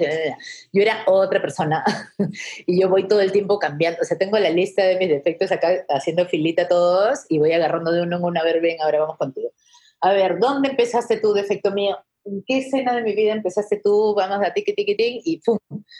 Siguiente y viene el otro, o sea, así me la ha pasado hace años de años de años, entonces ahora tengo muchos menos que los que tenía antes, pero sigo trabajando, ¿no? Entonces, claro, no te pueden... O sea, la gente cambia. claro que sí, creces. Hay gente que no, pero hay gente que sí, ¿no? Que cambia y crece y que te dice, sí, antes yo era así, ahora cambié por eso y además sirven mucho de inspiración, ¿no? Yo me encanta cuando veo gente también que dice, este, yo antes era así y un día me di cuenta, ¿no? De que esto, esto, esto, ya este, nada, hay que, hay que cambiar ciertas cosas. Perfecto. Una pregunta técnica, Wendy, la que, que se hace rato, pregunta técnica. ¿Cómo le haces para manejar el nervio? No digo para quitártelo, para manejar, porque entendí que, eh, pero ¿cómo manejas el nervio? ¿Cómo manejas el, la incertidumbre, el no saber? Eh, no sé cómo fue la primera vez que llegaste a un hospital y dijiste, no sé si, si se van a reír, si se deberían de reír, si no, eh, ¿no? O, o estar en un escenario, no sé, ¿cómo manejas esas sensaciones que todos nos dan de, creo que uno de los miedos más grandes que existen en el mundo, tengo entendido, es el miedo a hablar en público, o sea, está que el miedo a morirse, a los tiburones y hablar en público es de los mantos. ¿Cómo, cómo, cómo ha sido para ti? Si pudieras... Sí, yo trato de identificar qué, qué, qué, es exactamente lo que me da miedo, ¿no? Este, cuando te contaba del unipersonal ese que no dormía, dije, ¿qué es lo que me da miedo realmente? Y lo que más miedo me daba de esa situación era olvidarme la letra, porque iba a estar sola, parada en un escenario, hablando y hablando y hablando, porque ya viste cómo hablo, de una, hora y media hablando con 700 personas que han pagado su entrada para estar ahí. Y decía, ¿qué pasa si me olvido la letra? Porque no hay nadie ahí que venga, o sea, porque en una obra normal con más gente, alguien la salva, pues todos sabemos la letra de todo el mundo, te quedas en blanco, alguien va a decir algo y te vas a acordar, algo, no sé, se ríen, paran un ratito, no sé. O sea, ya pasó mil veces y ya está, ¿no? Pero nunca había estado solo en un escenario, hablando tanto con tanta gente. Y era como, ¡ah! Entonces dije, ya, lo que me da miedo es olvidarme la letra. ¿Qué puedo hacer? Entonces llegaba a mis funciones dos horas, tres horas, cuatro horas, cinco horas antes al teatro y pasaba la obra la cantidad de veces del tamaño de mi miedo. Entonces tenía mucho miedo. Iba súper temprano y pasaba la letra, pasaba toda la obra solita. Le pasaba otra vez y de ahí ya, ya iba a venir el público, yo ya estaba más tranquila porque ya la había, o sea, yo sabía la letra, pero me daba miedo. Entonces le pasaba y en las pasadas me daba cuenta si ese día estaba muy distraída o si estaba fun con todas las pilas y se me ocurrían más cosas y podía meterle más cosas. Este, y, y, también sabía que en el momento mi payasa me iba a ayudar, ¿no? O sea, que si pasaba algo, ella lo iba a solucionar, que ya me pasó olvidarme la letra y preguntarle al público. Esto ya me pasó que una persona se pusiera a hablar por teléfono en la primera fila y lo solucioné, o sea, oh. todo, todo. O sea, ya, porque me distraigo con facilidad, ya, ya, tú sabes. Entonces, este, eso era como terror también, ¿no? Que suena el teléfono y se ponga a hablar y yo me distraigo. Eh, nada, entonces miro, miro, miro qué cosa es, pero sí, casi todas las cosas me dan miedo, porque además tengo un sí muy fácil para algunas cosas, o sea, cuando hay algo que digo, ¡ay, qué lindo! Ya, sí, sí. Y después digo, ¿qué es? ¿Qué has hecho? sí, ¿por qué dije que sí? Dije que sí, ahora voy a tener que escribir un libro, ¿para qué le dije que sí? Entonces, claro, hago el libro, ya, ya me pegué, el libro, libro, libro, termino el libro, y el día que estoy yendo a la presentación, comienzan a subir fotos la gente de personas leyendo el libro afuera de la feria del libro, y yo veo esas fotos y digo, ¡Ah! ay, ¿verdad que lo iba a leer gente? O sea, porque estaba tan como, ya, mi libro, sí, claro, voy claro. a hacer mi libro, ¿no? O sea, pues al menos no. O sea, sí pienso en la gente, pero es más como que quiero decir, que quiero contar, qué puede servir, ¿no? De, de las cosas que, que, he aprendido yo. Pero ya que esté ahí, era como, oh, ¿qué, ¿qué les gustará? Y si no les gusta, como el unipersonal, también ese era también otro miedo, era, y si no les gusta, porque están esperando algo igual a lo de Pataclown y esto no tiene nada que ver con lo de Pataclown y qué tal si lo odian, qué tal si, si vienen, ah, yo quería reírme porque en mi espectáculo había momentos y yo me tiraba a llorar y todo el público, o sea, escuchabas el en el público y era como, o sea, me encantaba además ese momento de llevar a la gente de la mano, vamos, vamos a la mierda todo, ¡fum! y meternos así en el peor, perdón, meternos y lo, así. Y lo vives, ah, no, aquí puedes hacer lo que quieras. ¿Y lo vives? O sea, ¿lo, lo sientes ese noche tras noche esa obra. Claro que sí, si no, ¿cómo? Sí, sí. O sea, yo estoy todo el tiempo, es aquí ahora, aquí ahora, aquí y ahora, con cada cosa. ¿No me preguntabas también cómo hacía este de la improvisación durante la charla que me acabo de acordar? Entonces, ahora si no te respondí nunca. Este, yo lo, lo que normalmente tengo son como puntos. Entonces sé que primero tengo que hablar de esto, después de esto, después de esto, después de esto. ¿No? O sea, hay, un checkpoint. hay como 10 minutos entre, entre punto y punto, pero yo ya sé qué cosa, de qué se trata esto, de qué se trata esto, ¿no? Entonces, esa charla del TEDx también era como medio asustador porque, claro, es un TEDx, lo van a subir en YouTube, lo va a ver todo el mundo, ¿no? Es como, eh, debería sabérmelo de memoria. Bueno, y yo propuse el tema y después me quedé como, pero ¿cómo le explico? ¿Cómo le explico? ¿Cómo le explico? Y un día, no sé, lavando manzanas, así, o sea, haciendo una cosa nada que ver de pronto, ya, cállense, cállense, cada este grito cállense, todo el mundo sabe que se me ha ocurrido algo, todo el mundo se calla, no me hablen nada porque me olvido lo que estaba pensando y comienzo en un papelito, era como boletos, todo lo que encontraba, como, así lo tenía como, como mil papelitos de, de recibos y boletas, este, ahí escribí este, esa charla del TDX y ya después la pasé bonito, pero aprendérmelo a mí me da más miedo. Cuando me aprendo algo de memoria me da más miedo olvidarme algo. Prefiero saber que de acá sigue esto y de acá hablo esto. Y en esa charla sí le metí más cosas que no eran, no, me acuerdo ahorita cuáles, pero me acordaba de algo y de hecho hay una que me dio risa porque no, no, no estaba escrito desde del bebito. Ajá, sí, sí, la gente se rió y la gente se te de risa. Me risa porque no, no salió de nada, de estar hablando. Varios ejemplos que dije y salieron ahí en el momento. Pero sí, normalmente es eso, porque eso también me, me, me, hace sentir que está vivo, ¿no? Que lo que estoy haciendo está vivo, que es bien aquí y ahora. ¿no? Eh, eh, no iba a hablar de eso todavía, pero justo tiene todo el sentido hablando de, de, de, las dos cosas que me estás diciendo ahora y es el tema de la cuerda, del, del cuando hiciste cuerda. Eh, me llamó la atención, algo que, a lo mejor ni vas a, imagínate que te voy a preguntar de esto, pero, pero me llamó mucho la atención que en una de las, de las entrevistas que hicieron o de los reportajes que hicieron de, de, la, de la obra, no sé si se le llama obra o se le llama puesta en escena o se le llama Como tú quieres. eh, monólogo, sketch, este, pero me llama la atención cómo eh, entrevistan a la directora de la, de la, de la obra, pero o sea, ¿por qué tendría que o sea, porque tú lo hiciste, ¿no? O sea, tú, tú, tú, tú haces o sea, me da, quisiera entender por qué la necesidad de tener un director aparte, eh, una directora aparte de, pues es, es, tu, tu arte, lo que tú haces, lo que tú escribes, no si tenga que ver con lo que decías de soy la mejor mano derecha, y entonces eh, necesitas, pero, pero me, me, gustaría indagar un poquito en eso, en, en, en, cuál es la necesidad y por qué pasa, y creo que todo eso se puede, lo que me vayas a decir sé que lo voy a poder llevar al mundo de lo que los demás estamos haciendo, entonces sí. me da mucha curiosidad. Um, porque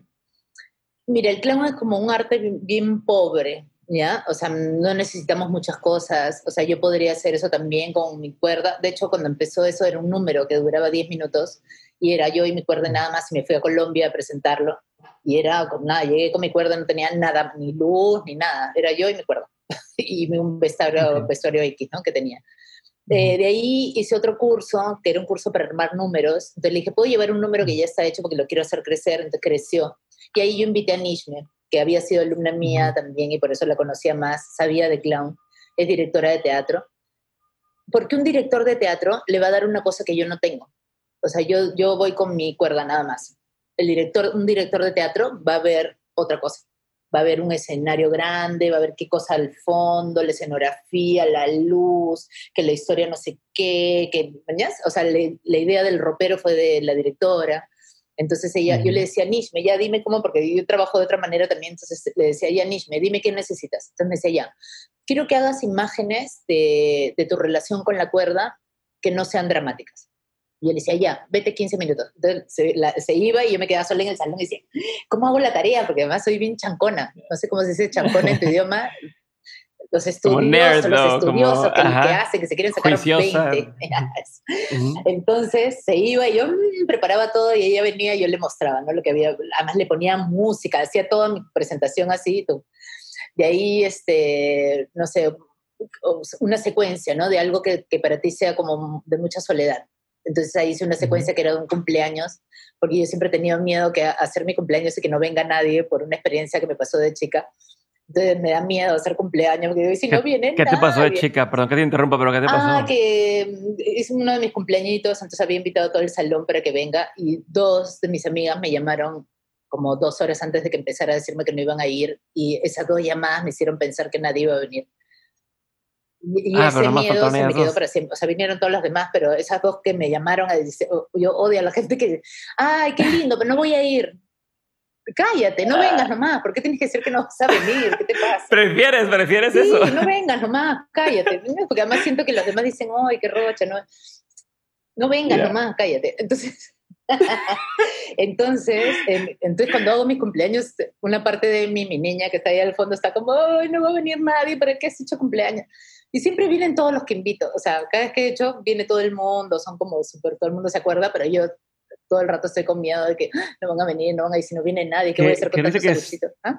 Tal cual es como tu terapia, o sea, tú hacer esa, esa claro. puesta es repasar lo que sentí. Wow, ok. Entonces eh, había una parte de la obra de yo armaba un cumpleañito, este, ¿no? Traía zapatos, ¿no? Que eran mis invitados, un invitado, el otro que me gustaba, entonces los ponía ahí, les hablaba, ¿no? Y en un momento me daba cuenta, no hay nadie, ¿no? Entonces era así.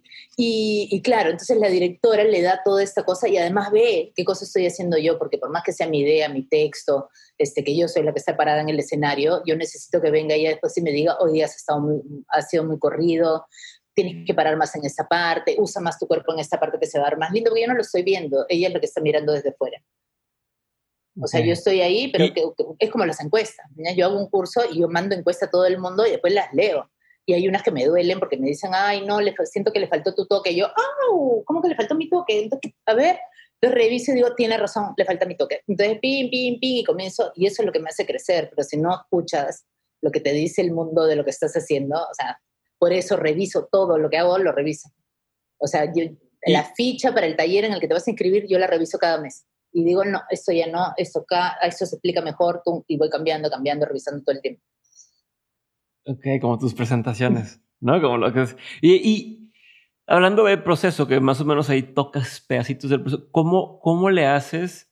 Se me da mucha curiosidad hacer cómo lo haces tú porque eh, veo que tu arte o tu, tu clown tiene mucha profundidad, ¿no? Y tiene mucho, se me hace muy clever, no sé cómo se diga, muy, muy inteligente, y, pero, pero a la vez no muy elevado. O sea, es, es el nivel perfecto para que eh, pueda hablar de cosas serias y de cosas profundas, pero que todo el mundo me lo pueda entender para que se identifique. ¿Cómo le haces? ¿no? ¿Cuál es el proceso? ¿Cómo lo, cómo lo vas bajando? ¿Cómo lo filtras? ¿Cómo lo, lo, revisas? ¿Cómo le haces? Mira, yo soy súper fan de la simplicidad. O sea, no me cuesta ningún trabajo simplificar porque no me gusta cuando me hablan en difícil. O sea, yo empiezo a leer algo que está y digo, ¿por qué no lo haces simple? ¿Por qué no haces esto? eh, porque se, las cosas se pueden explicar de muchas maneras. mi papá era maestro, enseñaba mantenimiento de helicópteros en la Fuerza Aérea. Y, y bueno, yo me quedé huérfana muy niña de cuatro años de madre y entonces mi papá no le quedó otra que hacerse cargo de mí y era maestro, entonces yo, mis tareas, todo, papá, ¿no? ¿Cómo se hace esto? Entonces todo le preguntaba y siempre agarraba un lapicero y me acuerdo que se ponía a hacer y era como, ahora lo pienso y digo, claro, ¿cómo le explico a una niña esta cosa tan complicada, ¿no? Entonces, o le decía, papá, ¿cómo es que no entiendo la rotación y la traslación de la Tierra? Y él, ya, iba y traía una naranja y me decía, ya, yo soy el sol, toma, agarra una manzana, tú eres la tierra, da vueltas así y así alrededor mío. Ya, eso es la rotación, esa es la traslación. Ah, y entendí. Entonces me explicaba todo así. Y yo cuando iba al colegio le explicaba a mis amigas así también. Y, y cuando yo entendía algo, lo explicaba como para que, para que se entienda, porque no le entendíamos a la profesora, entonces yo trataba de desenmarañar qué cosa había dicho.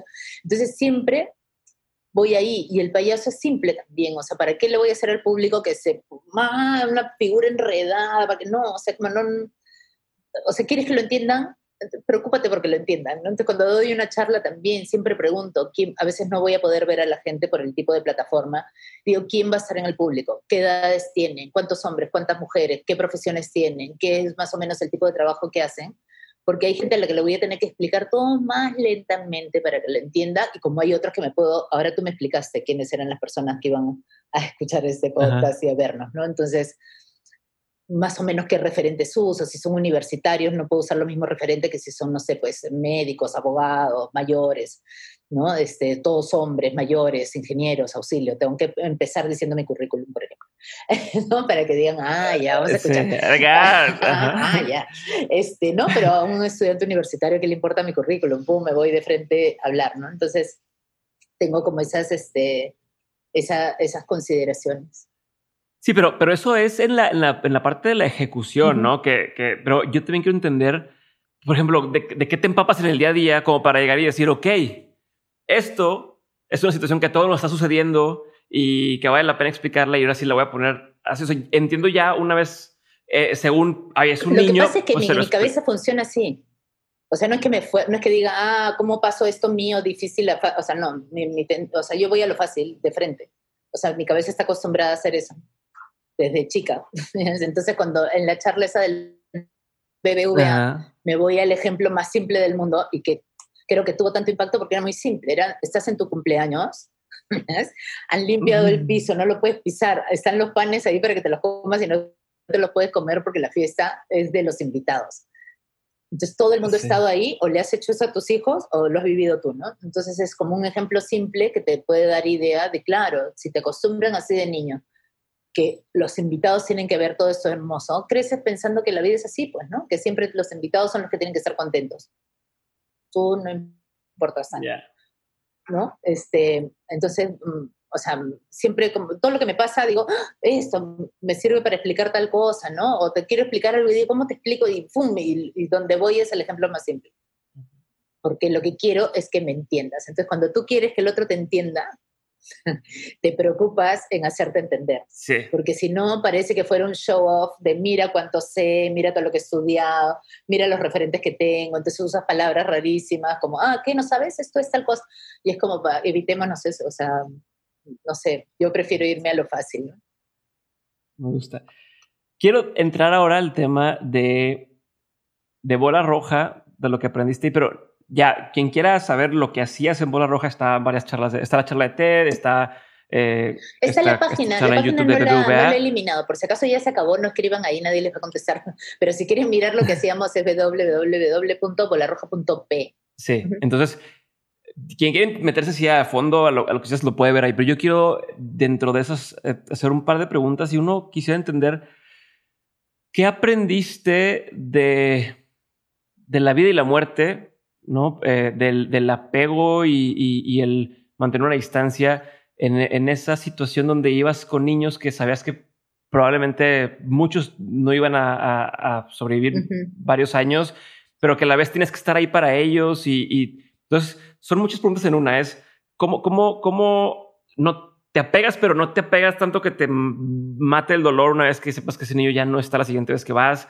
Eh, ¿Qué aprendes de cómo ellos manejan eh, su situación de vida o de, o de muerte? ¿Cómo le haces para que eso o en general, pues no te afecte personalmente en tu vida una vez que sales del personaje o si sí te afecta. O sea, como esa parte me encantaría entender todo porque se me hace muy interesante. Mira, las primeras veces fue muy difícil, ¿no? De hecho, cuando empezamos a trabajar con, con clown en los hospitales, había muchos niños en el hospital que íbamos que estaban, por ejemplo, abandonados o que habían sido maltratados por sus padres o que no tenían para, para, pagarle las medicinas. Y la sensación era de me lo quiero llevar a mi casa, quiero sacarme toda la sangre y dejarla acá y, toda mi plata, toma, compren los remedios y darte cuenta que eso era imposible, que no, o sea, ya lo podías hacer con uno, pero no era sostenible, que desgastaba mucho, que generaba mucha frustración también, porque creo que uno tiene que saber cuál es tu trabajo. O sea, mi trabajo era hacer esto y hacerlo de puta madre, pero no, o sea, porque tú tratas de ser más allá de tu trabajo y no vas a poder y vas a dejar de hacer todo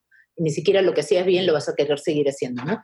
Entonces al comienzo pasaba eso con todos los niños. La primera vez que me enfrenté a, una muerte de uno de los niños que vivía era uno que habíamos conocido en un evento que fuimos, eh, que era un niño oncológico, y iba a ser su cumpleaños. Entonces la mamá nos ubicó porque fuimos a ese, ese evento, porque no íbamos al hospital donde él estaba, y fuimos a su casa a celebrarle el cumpleaños, que no había nadie más que él, su mamá, su papá y una prima, nadie más. Uh. Y el niño estaba muy molesto, este, entonces llegamos, no sé, como seis payasos, creo, le llenamos la casa llevamos todas las, todo, todo globo, todo. Y pim, jugando, jugando, jugando con él. Y terminó jugando con nosotros, entonces fue como un día bien bonito, feliz, no sé qué, bla. Y ya, y como a la, no sé, al mes me escribe la mamá, y me dice, oh, este, gracias, no sé qué, mi hijo acaba de morir y yo quería agradecerles por ese día que fue este, un cumpleaños feliz que tuvo después de tanto tiempo, tanta tristeza, bla, bla, bla. Y yo me quedé como, ¿cómo que se murió? ¿Cómo se murió? O sea, y estaba sin pelo, o sea, era evidente, pero como lo había conocido como payasa y había ido a su casa como payasa, no vi eso, pues porque al payaso no le importa eso. Entonces estaba mirando al niño, ping y tal, qué lindo, y no pasó por mi mente nunca, este niño se va a morir en cualquier momento, o sea, no. Y cuando sucedió fue un golpe horrible, y eso me pasó las tres, cuatro, cinco primeras veces de, como, ah, que no, que, ¿dónde está? Como nos pasa mucho con la muerte, uno cuando recién la, la, empiezas a conocer y es como, no, pero ¿dónde, no, ya, ¿dónde está? Ya se, se murió, pero ¿dónde? ¿Pero qué? ¿A dónde se qué? ¿Ah? Y más cuando es un niño, ¿no? Que te suena súper injusto. Claro, una persona mayor dice, bueno, pero vivió, ¿no? Vivió, ya hizo todo lo que quiso, no sé qué.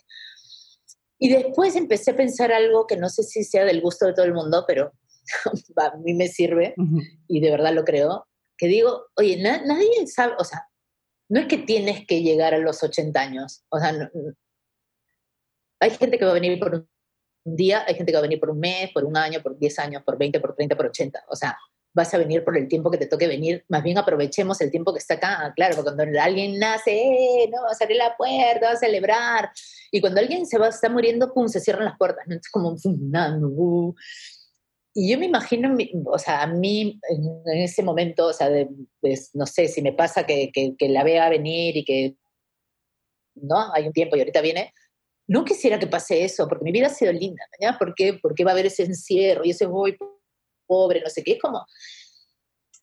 Y siempre alucinaba, decía, ¿qué pasaría si todos cuando llegáramos al mundo te dijeran en tu partida de nacimiento, te ponen, nació tal día y se va a morir tal día? Entonces, como tú ya sabes, o sea, ¿cómo sería la vida diferente si tú supieras que, que, quien sea va a estar acá 10 años nada más? Entonces, esos serían los 10 mejores años de su vida, pues. O sea, que la pase bien porque va a estar 10 años. O yo decía, ¿cómo no saber?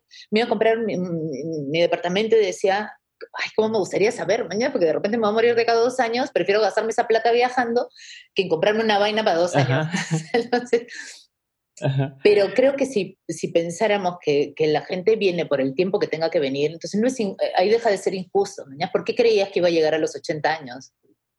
¿Por qué dices le faltó hacer esto y esto y esto? No, de repente no, de repente vino por ese tiempo, ese era el tiempo que tenía que venir. Porque hay gente sí que viene ya con algo y que, ¿entiendes? O sea, y el ejercicio en cuerda cuerda trataba sobre soltar, mañana trataba sobre la libertad, de soltar tus cuerdas de, que te atan a cosas buenas o malas, que tú no sabes qué cosas son. Y es como fum, soltar y darte cuenta que sí, que no pasa nada porque, claro, te da miedo. Me acuerdo una vez fue a verlo a un niño de 11 años y hizo, su profesora le dijo, ¿sí a ver cuerda tan chiquito porque se supone que era para adultos? Le dijo, sí, le dijo, ¿puedes escribir lo que, lo que pensaste? Y el niño escribió, este, que por ahí lo tengo el papelito de que, que escribió sobre cuerda, y decía, claro, y Wendy tenía miedo cuando soltó la cuerda, porque claro, qué miedo cuando tienes libertad. Qué miedo de tener tanta libertad de, elegir qué cosa quieres y qué cosa no, ¿no?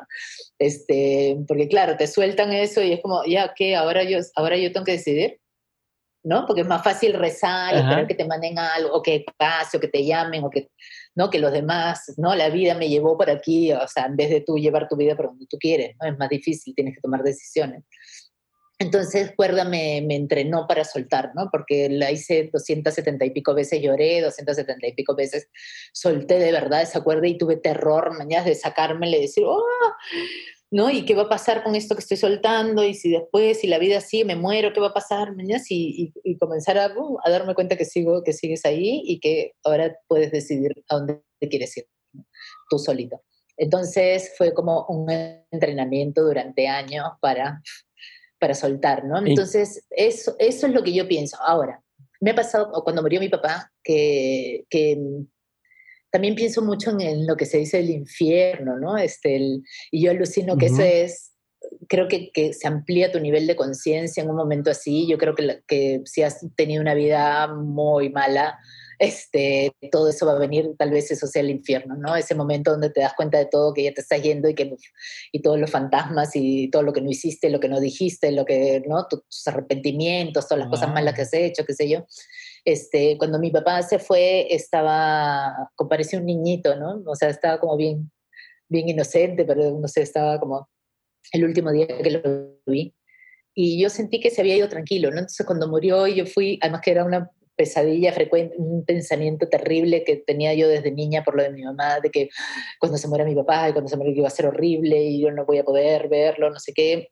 Después, como ya, había pasado la roja y había todo esto, este, fue muy bonito, ¿no? O sea, fue despedirme de él, le, hablé todo el tiempo que estuve ahí, todo el tiempo le hablaba, ¿no? Papá, ya llegó tus hermanos, el velorio, papá, ya llegaron tus hermanos ya, ya viene, papá, adivina quién ha venido, ha venido, ¿te acuerdas una que te gustaba? Del, ya iba y le hablaba, todo el tiempo le estaba hablando, ¿no? Y fue como, como ya está, o sea, ya, porque si lo otro es tuyo, ya es que tú no lo vas a poder ver, es que tú ya no lo vas a, o sea, no es por la persona, la persona está libre ahora, ¿no? Libre de una enfermedad, libre de eso, eso todo es tuyo contigo, ¿no? De que tú no lo vas a poder ver, que tú ya no lo vas a poder tener cerca. Este, entonces, a mí me resulta saludable ver la muerte así, me ha servido en el tiempo que estuve trabajando en hospitales, me sirve hasta pensar en mi propia muerte también mucho porque te hace vivir mejor. Este, yo llevé un taller que se llamaba Taller Vivencial de Integración de la propia muerte. Te iba a preguntar de eso. Claro, y, y, lo que nos enseñan era eso, ¿no? O sea, en realidad se debería llamar un taller para vivir mejor. Mientras más piensas en la muerte, mejor vives mientras menos piensas en la muerte, más miedo le tienes y no, no, no estás conectado con eso, ¿no? Pero si sí, si dices, oye, esto se va a terminar, entonces haz lo que tengas que hacer, ¿no? No te esperes a, para cuándo. Este, aprecia las cosas que tiene, quiere a la gente que tiene cerca, ¿no? A ver, y, y, en, en, línea con eso, o sea, con el tema de soltar y con el tema de, la, de, la, de, de dejar morir cosas como proyectos y demás, ¿cómo le haces para dejar ir un proyecto que hiciste durante tantos años, Bola Roja? Y no solamente un proyecto que haces, no es lo mismo que digas, bueno, es una empresa, hice esta empresa, eh, ya está y yo decidí que ya no la quiero hacer y no pasa nada, a algo que a lo mejor otros van a decir, oye, pero qué egoísta, si esto era para ayudar y ya no estás ayudando a la gente. Eh, ¿cómo, cómo, cómo, manejas esa sensación de culpa y, de pronto decir, pues es que ya he dedicado, estoy dedicando toda mi vida, se me está yendo a alguien más hasta cierto punto y, yo qué, ¿no? ¿Cómo, cómo lo manejas? ¿Cómo lo, ¿Cuál fue tu, tu postura? Creo que muchos podemos aprender de, de, fue, fue muy fuerte, ¿no? Porque era, claro, algo que te ha costado mucho trabajo, que además estaba gigante, o sea, tenía 15 años, teníamos 1.200 alumnos al año en la escuela, que es una barbaridad para cualquier escuela de clown tres proyectos andando lindos, este, justo un equipo bien formado. A mí me costó, una de las cosas que más me costó como líder fue aprender a delegar. Y fue una de las cosas que más agradecí haber aprendido porque eso me permitía a mí viajar, hacer otras cosas, este, ¿no? Y cerrar, porque como ya todos habían aprendido, o sea, habían tomado lugares de verdad y no conmigo siempre mirando y que no yo tomando las últimas decisiones, sino de soltar, ¿no? Decir, ya, bueno, pues, claro, cuando tú empiezas solito tu emprendimiento, es como, yo soy la única que sabe cómo responder los correos, la única que sabe cómo hacer la clase, este, ¿no? Entonces yo abría la puerta, cerrada la puerta, daba la clase, hacía los sanguchitos, este, contestaba los correos, hacía la página web, o sea. Entonces cuando alguien venía y me decía, te ayudo, yo le decía, ya, a ver, es esta carta, y me quedaba mirando, no, no, así no, no, no, mejor dámela. No, anda, no te preocupes, yo lo hago sola, ¿no? Entonces, no, yo lo hago sola, no te preocupes, no, no te preocupes, yo lo hago sola, horrible. Entonces, uno, problema para ti, y dos, que no estás confiando mañana en tus personas y no las dejas crecer. Entonces, cuando tú las dejas crecer, comienzan a, ¿no? a, comienzan a dar ideas y comienzan ya, entonces los coordinadores de tal proyecto, los coordinadores del otro. Entonces, cuando todo el mundo ya sabía qué era lo que tenía que hacer y estábamos súper bien, ahí llegó un momento por varios motivos, pero también era, eh, personalmente yo sentía que, que, ya quería hacer otras cosas y no podía meter mi pie en ningún otro sitio porque era imposible con todo el trabajo que había en Bola Roja, ¿no? Y como te digo, vivíamos todo el tiempo como con las justas porque no teníamos un financiamiento, entonces era como todo el tiempo, este, ¿no? De, apagando incendios, ¿no? Creando cosas para generar fondos y para generar fondos. Y... Entonces, eh, yo, así con lágrimas en los ojos, y no estaba segura de lo que estaba haciendo también, había gente que me decía, oye, qué valiente, había gente que me decía, ay, qué mal, no sé qué, ¿no? ¿Cómo? Porque me decían que dejara, que por qué no dejaba el proyecto y me salía yo.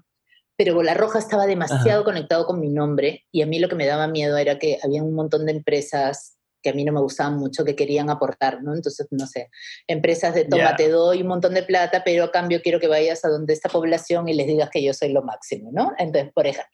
Entonces, aparecían muchos de esos y en las reuniones había gente que decía, oye, pero ¿qué importa? Mañana se acepta la plata porque con eso vamos a poder ir al hospital y vamos a poder hacer esto. Y yo decía, no, no voy a poder dormir, ya no voy a poder dormir. Entonces, o los filtros, ¿no? De quiénes entran y quiénes no entran. Había muchos que decían, pero es buena gente, ¿cómo no la vas a dejar entrar el equipo? Y le decían, no, yo necesito gente que, o sea, que sean unos cracks, así genios del, del, payaso y que tengan muy clara la, bioseguridad. Entonces postulaba mucha gente para, para, entrar a Doctores con la Roja y al año yo dejaba entrar seis o siete porque yo quería, o sea, taparme los ojos y que se fueran y yo no preocuparme, Que, o sea, que fueran gente que que pudieran meterle en una cárcel, en un hospital psiquiátrico, a cualquier situación y que supieran cómo responder, ¿no? Entonces no me servían lo que hay, pero es bien lindo, es bien buena gente, pero ya todos lo queremos porque es bien amigo, llevo talleres. No, tiene que ser espectacular. Y había gente que postulaba todos los años y cada año hacíamos todo el proceso. Entonces, me dio miedo que si yo dejaba Bola Roja, que terminaran aceptando dinero de empresas que nada que ver, que comenzara a entrar gente nada que ver. Y yo decía, bueno, miren, lo cierro, y en sus propios grupos. O sea, si quieres seguir, ¿qué fue lo que pasó? O sea, los, los, profesores de Bola Roja hicieron una escuela maravillosa que tiene un montón de alumnos, yo vivo mandándoles alumnos a ellos. Este, Se crearon dos grupos de clan hospitalario, tres grupos de clan hospitalario que van a más hospitales que los que íbamos antes cuando estábamos juntos. Y yo lo que podía hacer con un grupo de 20 personas, ahora lo puedo hacer con miles porque tengo una entrevista contigo, porque la charla acá, porque todo el esta semana he dado ocho conferencias, la semana pasada nueve. Entonces hay algunas que son como para muchos países, charla del BBVA, el libro, el curso en línea. Tengo un curso en línea que, que en otros países de pronto no es mucho, pero acá 40.000 alumnos es un montón de alumnos para un curso en línea. Este, amar lo que hacen, ¿no? Entonces también, o sea, siento que, que me expandí, ¿no? Que lo que podía hacer eso con 20 personas en un salón de clases ahora es como más grande, ¿no? Más grande y más abierto. Y que todo lo que aprendí ahí me sirve para otras cosas. Perfecto. Está a punto de acabarse. O sea, está, estamos quedándonos sin, tiempo. Ok, tengo varias. Si tú tienes tiempo, yo tengo un poquito más de tiempo. O sea, yo, tengo, yo tengo todo el tiempo, pero tú, tú me vas diciendo, pero tengo un par de dudas más. Voy a irme por las más importantes y de ahí, si me vas dando chance, estamos. Pero, ok, ya, entiendo cómo lo hiciste para poder salirte de ahí sin tanta sentido de culpa y demás. pues ya les, ya les enseñé a pescar, eh, ¿no? Eh, pesquen. Pero.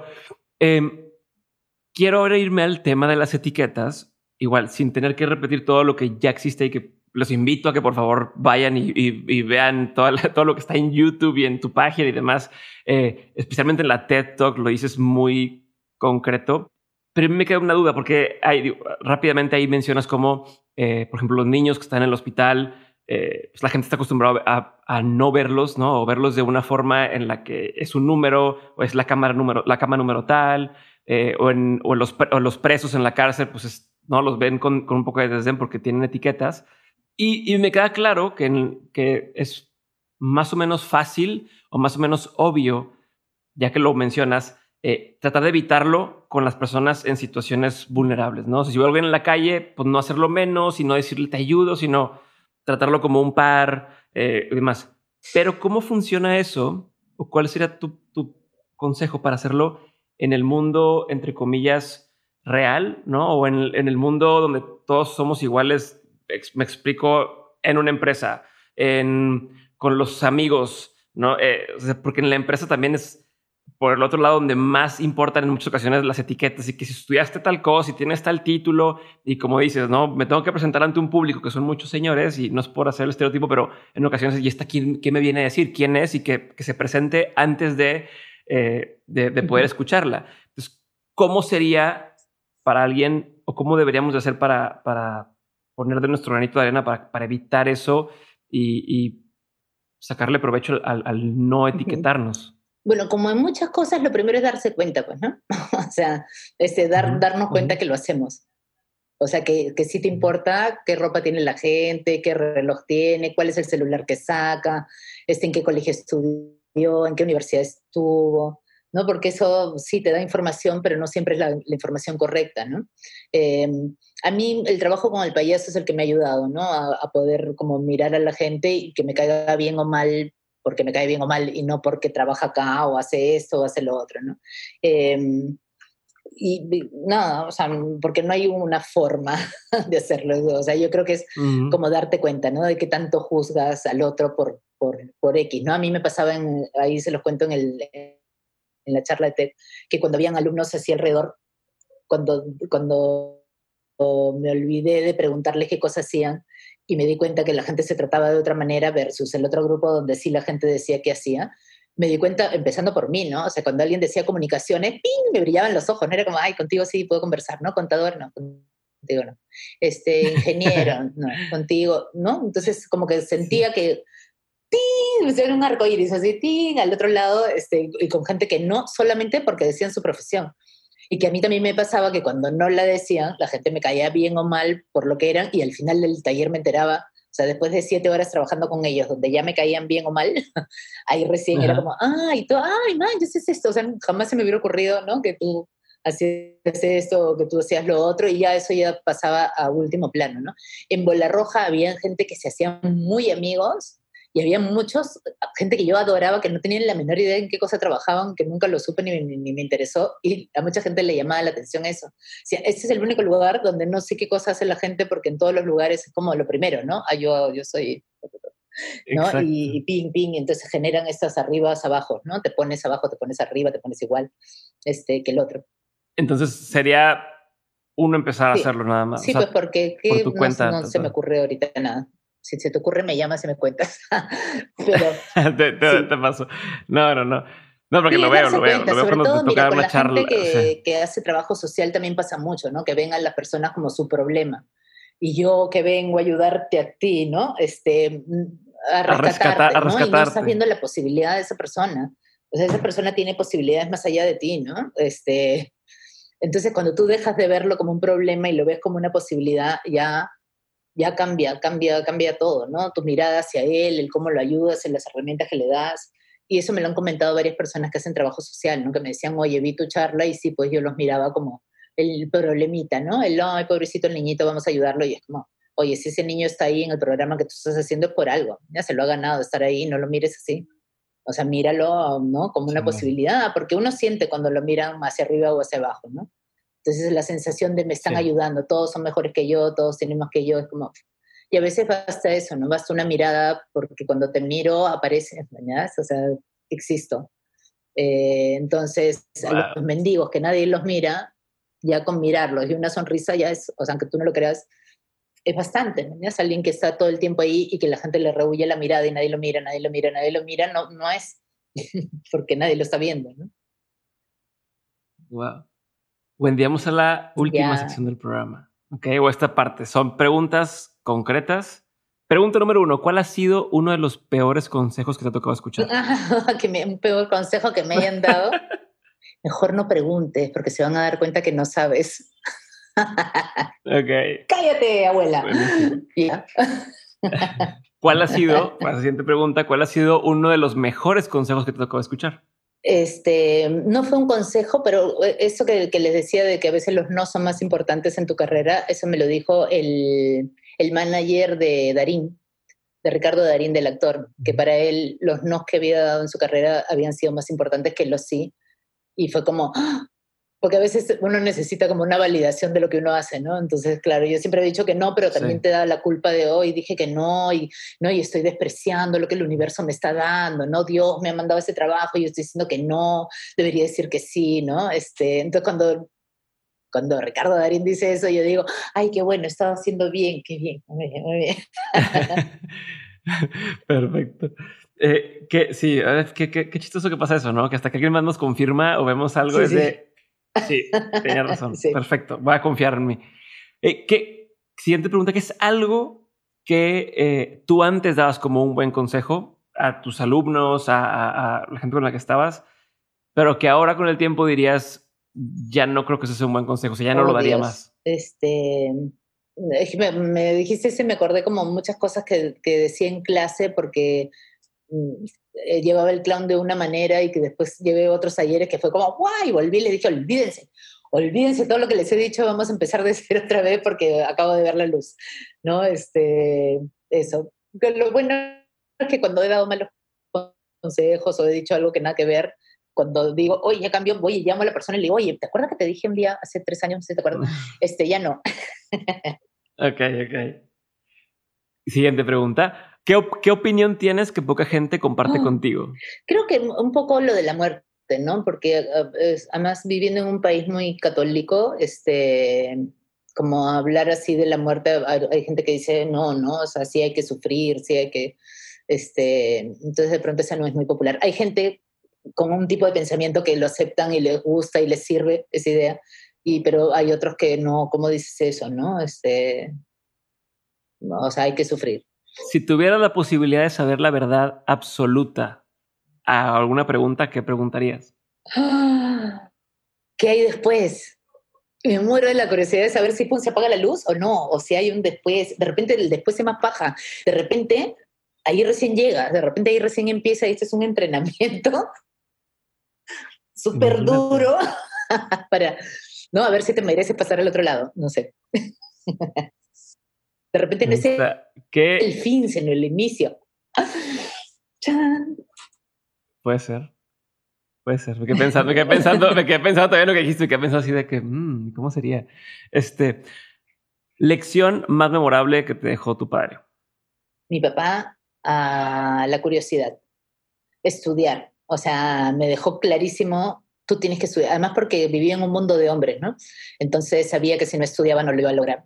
Entonces insistió muchísimo y me, me, dejó puesto ahí lo de la educación, ¿no? Y, además me explicaba las cosas de tal manera que me, o sea, hacer una exposición era como, ah, voy a mezclar un montón de libros y voy a hacer la cartulina con mi papá y dibujábamos. Entonces, y eso lo tengo hasta hoy día y es una de las cosas que más me gustan de mí es ser curiosa, ¿no? Porque ser curioso, igual ser creativo, ser creativo, igual a ser innovador, ¿no? Entonces, pero empieza con la curiosidad. O sea, no puedes ser innovador si no quieres pasar por la curiosidad y por la creatividad, ¿no?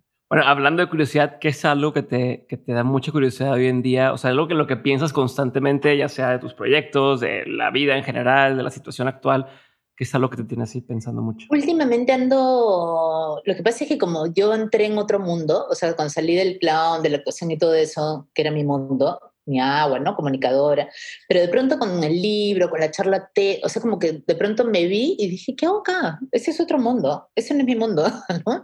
Esa misma conversación contigo es como, eh, y te da pues el síndrome del impostor de qué hago yo hablando de estas cosas y decía, ¿qué, ¿cómo salgo de O sea, ¿cómo aprendo de esto que donde ya estoy, no? O sea, ¿cómo se, aprendo un poco más? Entonces, y, me, y no sabía por dónde empezar, entonces dije, hay que buscar la punta de la lana. Voy a buscar la punta de la lana. Entonces comencé a, me metí a cualquier taller, primero que apareció, ya, acá. Porque estaba un montón de tiempo, pero ¿por dónde voy? Pero no sé ni cómo se llama este mundo nuevo donde me estoy metiendo, y qué estudio, con quién, quiénes son, mañana los que están ahí ¡ping! La punta de la lana. Entonces me metí Team Rob, team, no. La, la, punta de, la lana. ala. La bola de, la lana, que a veces buscas la punta y no la encuentras. Ya, ya, ya, ya, ya. ya. Esto acá en México la lana es el dinero, también se le dice la, o sea, como el estambre, el, hilo. claro, que no lo encuentras. ¿Dónde está? ¿Dónde está? Entonces, pin, te agarra de ahí y eso, tin, tin, tin, tin, tin, Porque tomas uno y en ese uno van a hablar de no sé quién y te vas a buscar a no sé quién y ese no sé quién habla de no sé quién y de pronto hay un millón de personas que están metidas en ese mundo al que tú quieres entrar y que antes no, jamás había escuchado esos nombres y resulta como el clown, ¿no? Que la gente ve el clown como, ay, ¿qué será? No te sabes de uno, un payá, Grok, Grok, había, ¿no? Un poema de este, ¿no? Y hasta que, pin, tomas un taller y ahí te comienzas tú, y también hay ese, también hay, ¿qué es lo que me pasó a mí? Cuando comencé a entrar dije, ¿qué es esto? O sea, hay hasta asociaciones internacionales, federaciones de payasos de no sé dónde, o sea, el clan hospitalario, yo he ido a un congreso en Portugal que no sabes la cantidad de gente y había un mapa con mil puntitos de todos los grupos de todo el mundo y era, y tenía pues sus divas, sus gurús, ¿no? Del, oh, ahí está el creador. Que todo eso yo no tenía ni idea cuando empecé, ¿no? Entonces, a cualquier mundo que tú quieras entrar, buscas tu lana de tejer y buscas la punta de la lana y ahí ting, ting, ting, ting, ting, ting, y vas entrando y ahí te encuentras con todo el universo paralelo. Y de eso es lo que yo estoy es, eh, como, como aprendiendo ahora, ¿no? Pero claro, ah, o sea, sigo sintiéndome a veces como el síndrome del impostor súper fuerte, ¿no? De quién soy yo para hablar de estas cosas, qué sé yo de esto, o sea, porque no puedo hablar más allá de mi experiencia, ¿no? Lo que pasa es que he vivido muchas cosas, he tenido como varias vidas en una vida, he visto a miles de personas delante mío como alumnos, entonces me he enterado mucho de cómo piensan, cómo sienten. He estado como 10 años respondiendo mensajes de Facebook a ritmo de 40 por día, entonces gente que me contaba su vida, sus problemas, jóvenes, adultos. Entonces todo eso que, que, lo haces porque quieres, pero finalmente te das cuenta que tienes un montón de información ¿no? sobre las personas, cómo piensan, cómo sienten. Este, y ya, y de eso es de lo que hablo. ¿Y, la punta de la lana en esta ocasión cuál fue? Que estás a punto de decirme que me pesqué claro, aquí. Este, Dios mío, su nombre. Tim Robbins Tim.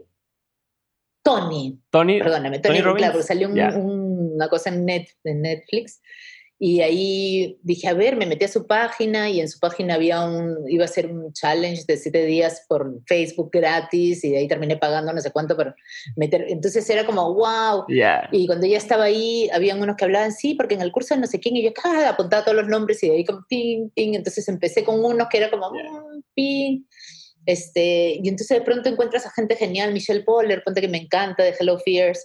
Entonces, este, ¿no? Entonces comienzas a entonces ya, ya estuve conversando con ella también, entonces tiene un montón de ideas que me encantan, varias cosas que yo digo también, entonces comienzas a, ¿no? A Alexa Fisher también, terminé conociéndola, de ping, ping, y, y te comienzas a hacer una idea, ¿no? De por dónde va, qué es lo que están haciendo los demás, este, ¿no? Temas, Murilo Logan, por ejemplo, sobre creatividad, que estoy así fascinada con él, este, que es un crack así, este, brasilero menos mal que sé portugués porque habla súper rápido, entonces, este, y ya, entonces todo eso como que va configurando y ya te sientes pues acompañada, ¿no? Como cuando empecé en el clown, que era como, ah, los maestros, ¿no? Y de pronto vas aprendiendo, aprendiendo y ya también comienzas a tener, este, que, que yo ya estaba como con mis cosas y esto viene a aportar más a, a mi mundo, ¿no? Ya estamos casi, casi. Eh, eh, me quedan dos minutos, me quedan dos minutos para, este, sí, perdón. Eh, película, serie, no que me recomiendes, pero más bien que haya marcado un antes y un después en tu vida. O sea, que haya dicho, pum, y esto me, me cambió la forma de. A mí, un libro que me. O sea, fue como, wow, este, El perdón radical de Colin Keating. Ese libro a mí me hizo como mucho sentido. No sé si a todo el mundo ya, pero a mí me, o sea, me ayudó a entender un montón de cosas, a vivir con más alegría, a no sufrir por gusto, o sea, o sea, algo que ya practicaba antes de ver qué cosa aprendes de cada cosa, ¿no? Que cuando te pasa algo, o sea, siempre tiendo a eso, ¿no? A buscar ya, bueno, ¿para qué sirvió esto? ¿no? Una de las cosas más bacanas que aprendí en Bola Roja era que cuando había un error o pasaba algo, yo siempre miraba para atrás, ¿no? Era como, ¿pero por qué pasó? ¿Pero quién hizo? ¿Pero cómo se te ocurrió? Pero entonces me quedaba hablando con la persona de allá y, y aprendía a pasarlo para adelante, ¿no? Entonces pasa lo que sea que pase, yo digo, ya, ¿cómo hacemos para que no vuelva a pasar? Entonces no sufro, no me quedo horas hablando de una vaina que ya pasó, que qué importa, o sea, ¿cómo hago para que eso no me vuelva a pasar? Entonces cuando aprendí eso y mi asistente también, entonces es una maravilla, porque entre las dos así, cualquier vaina que pasa es como, ya, ¿cómo hacemos para que no vuelva a pasar? Y hay que poner en el papelito que ya no podemos hacer esto ni vamos a hacer lo otro, ya. Y ya, y vamos para adelante, ¿no? Entonces ese libro aportó mucho en eso, ¿no? En, en, darme cuenta de para qué sirven las cosas, ¿no? Que como ejemplo práctico es esto, pero es eso, para, o sea, esto que pasó, ¿para qué es? ¿Qué hago con esto? Ya, pum, para adelante, ¿no? Y salir del, del, lugar de víctima, que no lo tenía mucho, pero igual a mí me ayudó bastante. Y, y, una serie que te recomiendo, que no es que me haya cambiado la vida, pero que te recomiendo igual, Years and Years. A mí me gustó muchísimo esa serie, porque es como un futuro de ahorita, un futurito así ahorita. Ahorita en los, en, es, es, bien interesante, bien bonita, y es como bien, ah, es bien bonita es lo último que he visto, así que me ha, que me ha movido el corazón. ¿Qué sigue, Wendy? ¿Qué sigue? ¿Qué, qué proyectos siguen? ¿Qué tienes en mente? ¿Qué... Ahorita, bueno, hicimos ahora en pandemia, hicimos dos series eh, que las hemos hecho así cada uno en su casa, grabando con su cámara, y luego una serie que hice con, con un actor acá peruano, Carlos Carlín, que lo amo. Hicimos una serie que se llama Raúl con Soledad, que está ahí en, la misma plataforma donde está mi curso en línea Netsum. Este, entonces vamos a hacer la segunda temporada de las, de las dos series. Em, estoy con muchas ganas de escribir otro libro, que no, no sé cuándo lo haga, pero las ganas están ahí. Em, estoy, nada, trabajando mucho con mis conferencias, viendo nuevos temas, porque me, me gusta mucho dar conferencias. ahorita en mi top así de está, este, dar conferencias, ¿no? me, me, gusta mucho, mucho, mucho, mucho. Y mm, ¿y qué más? Y nada, y lo que venga, yo estoy así como bien, porque siempre vienen cosas que no esperaba, o sea, eso, ese video que salió del BBVA no es que yo estuve buscando y dije a quién le escribo, para... o sea, ni, ni, ni, siquiera lo soñé, o sea, yo veía eso y decía, wow, qué bacán, y miraba a la gente ahí, y de pronto un día me llaman y dije, ¿se habrá equivocado de Wendy? o sea, ¿de dónde saben estas personas de mí? Y me hablaban como si yo les fuera a decir que no, era por favor, ojalá que... Claro que sí, ¿cuánto, ¿dónde pago para salir ahí? Y ya nada, me encantó estar en esa, en esa experiencia. Entonces aparecen cosas como esas que digo, este, qué bueno, ¿no? Creo que porque uno está trabajando, cuando uno está trabajando y estás ahí como, mm, las cosas vienen, ¿no? Aparecen. Oye, nomás rapidísimo, detrás de cámaras de eso, ¿cómo te, cómo te preparas? O sea, me da mucha curiosidad saber, no sé si puedas decir, de, les, les piden los invitados que preparen ciertas preguntas porque se ve que siempre las preguntas son muy buenas o eh, te dan a ti una especie de guion. ¿Cómo más o menos preparas? Si me puedes decir? Mira, te manda, o sea, la persona me dijo, te, te, voy a mandar algunas cosas que pueden, de temas que podrían ser. Y se había visto como tú, toda la, todas las cosas que he hecho y escrito y que entreví, todo. Había leído todo y este, entonces me decía, de esa entrevista y me ponía el link, esto de acá nos parece bacán, esto de acá no sé qué, entonces así, pero hojas de hojas de hojas de todas las entrevistas que había visto y me daban como los temas que serían bonitos que les gustaría que yo hable. Entonces le dije, ya voy a hablar de esto, de esto, de esto, porque eran temas míos, ¿no? O sea, fragmentos de, entrevistas mías, entonces ahí armé algo, o sea, le dije, ya creo que podría ser como lo que aprendí con el clown, ¿no? Para mi vida ya.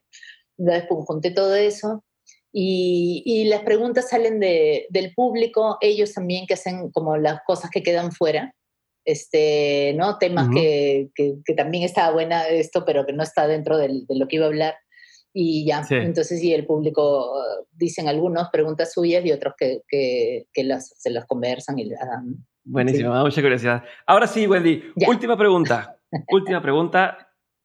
Gracias, gracias por estar conmigo. Eh, antes felicidades por todo lo que has hecho. Digo, no soy, no soy quien para felicitarte, pero te admiro más bien. Te admiro, admiro tu trabajo. Eh, gracias por, por todo lo que estás haciendo y, Y de hecho, ahí te hablaré después para ver si hay alguna oportunidad de que es un taller acá este, en Monterrey y demás. Recuerda, este, lo presenté en Ciudad de México, hice un taller también ahí. Me, amo México, así que cuando quieran, cuando, bueno, cuando nos dejen, cuando nos dejen salir de acá, corriendo voy para allá Exacto. feliz. Pero vas a ver que vamos a hacer algo el siguiente año. Última pregunta. De todo lo que has vivido en lo personal y en lo laboral, has tenido un montón de aprendizajes si tuvieras que quedarte con tres aprendizajes que quisieras tener siempre presentes, que te marcaran así el camino, eh, o que no quisieras nunca olvidar, ¿cuáles serían esos tres Uno es lo que te dije hace poquito. Eso, te juro que eso me ha aliviado la vida muchísimo. Em, la responsabilidad de ser líder también ha sido bien fuerte. O sea, cuando me di cuenta de que, de que estaba liderando algo, porque yo me metí así por las puras ganas de ir al hospital quería hacer, y de pronto mi idea atrás como Forrest Gump cuando estaba corriendo y se voltea y un montón de gente, la misma vaina, y dije, oh, ¿qué hacen estas personas siguiéndome si yo no sé a dónde estoy yendo? como, y me di cuenta de lo importante que era el que se pone adelante, ¿no? O sea, el que se pone adelante va a ser ejemplo, quieras o no quieras, vas a ser ejemplo para los que te siguen, ¿no? Este, de las cosas buenas y de las cosas malas también.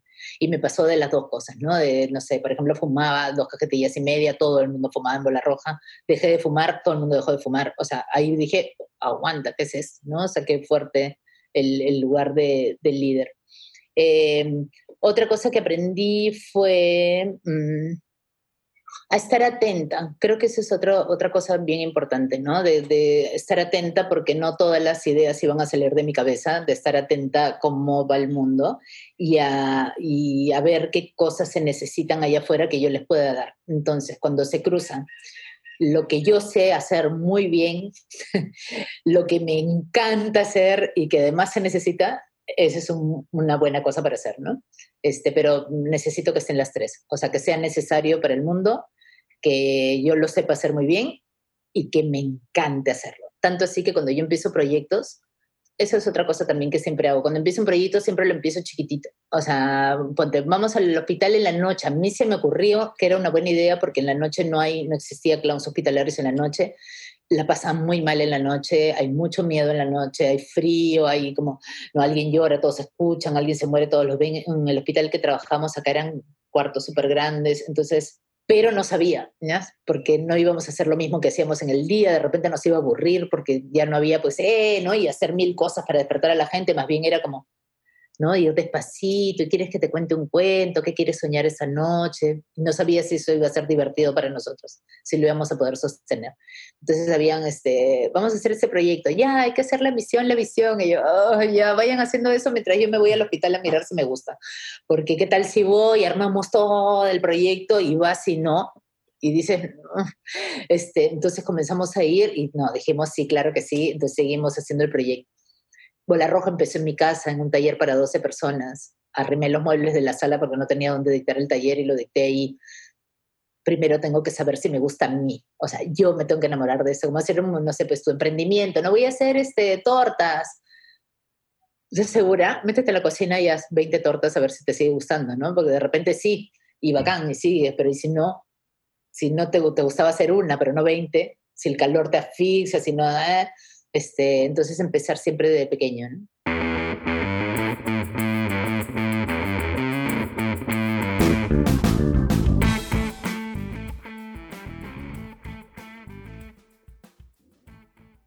Judy was boring. Hello. Then Judy discovered chumbacasino.com. It's my little escape. Now Judy's the life of the party. Oh, baby, Mama's bringing home the bacon. Whoa. Take it easy, Judy. Chumba. The Chumba life is for everybody. So go to ChumbaCasino.com and play over 100 casino style games. Join today and play for free for your chance to redeem some serious prizes. Ch-ch-chumba. ChumbaCasino.com. No purchase necessary. Void where prohibited by law. 18 plus terms and conditions apply. See website for details.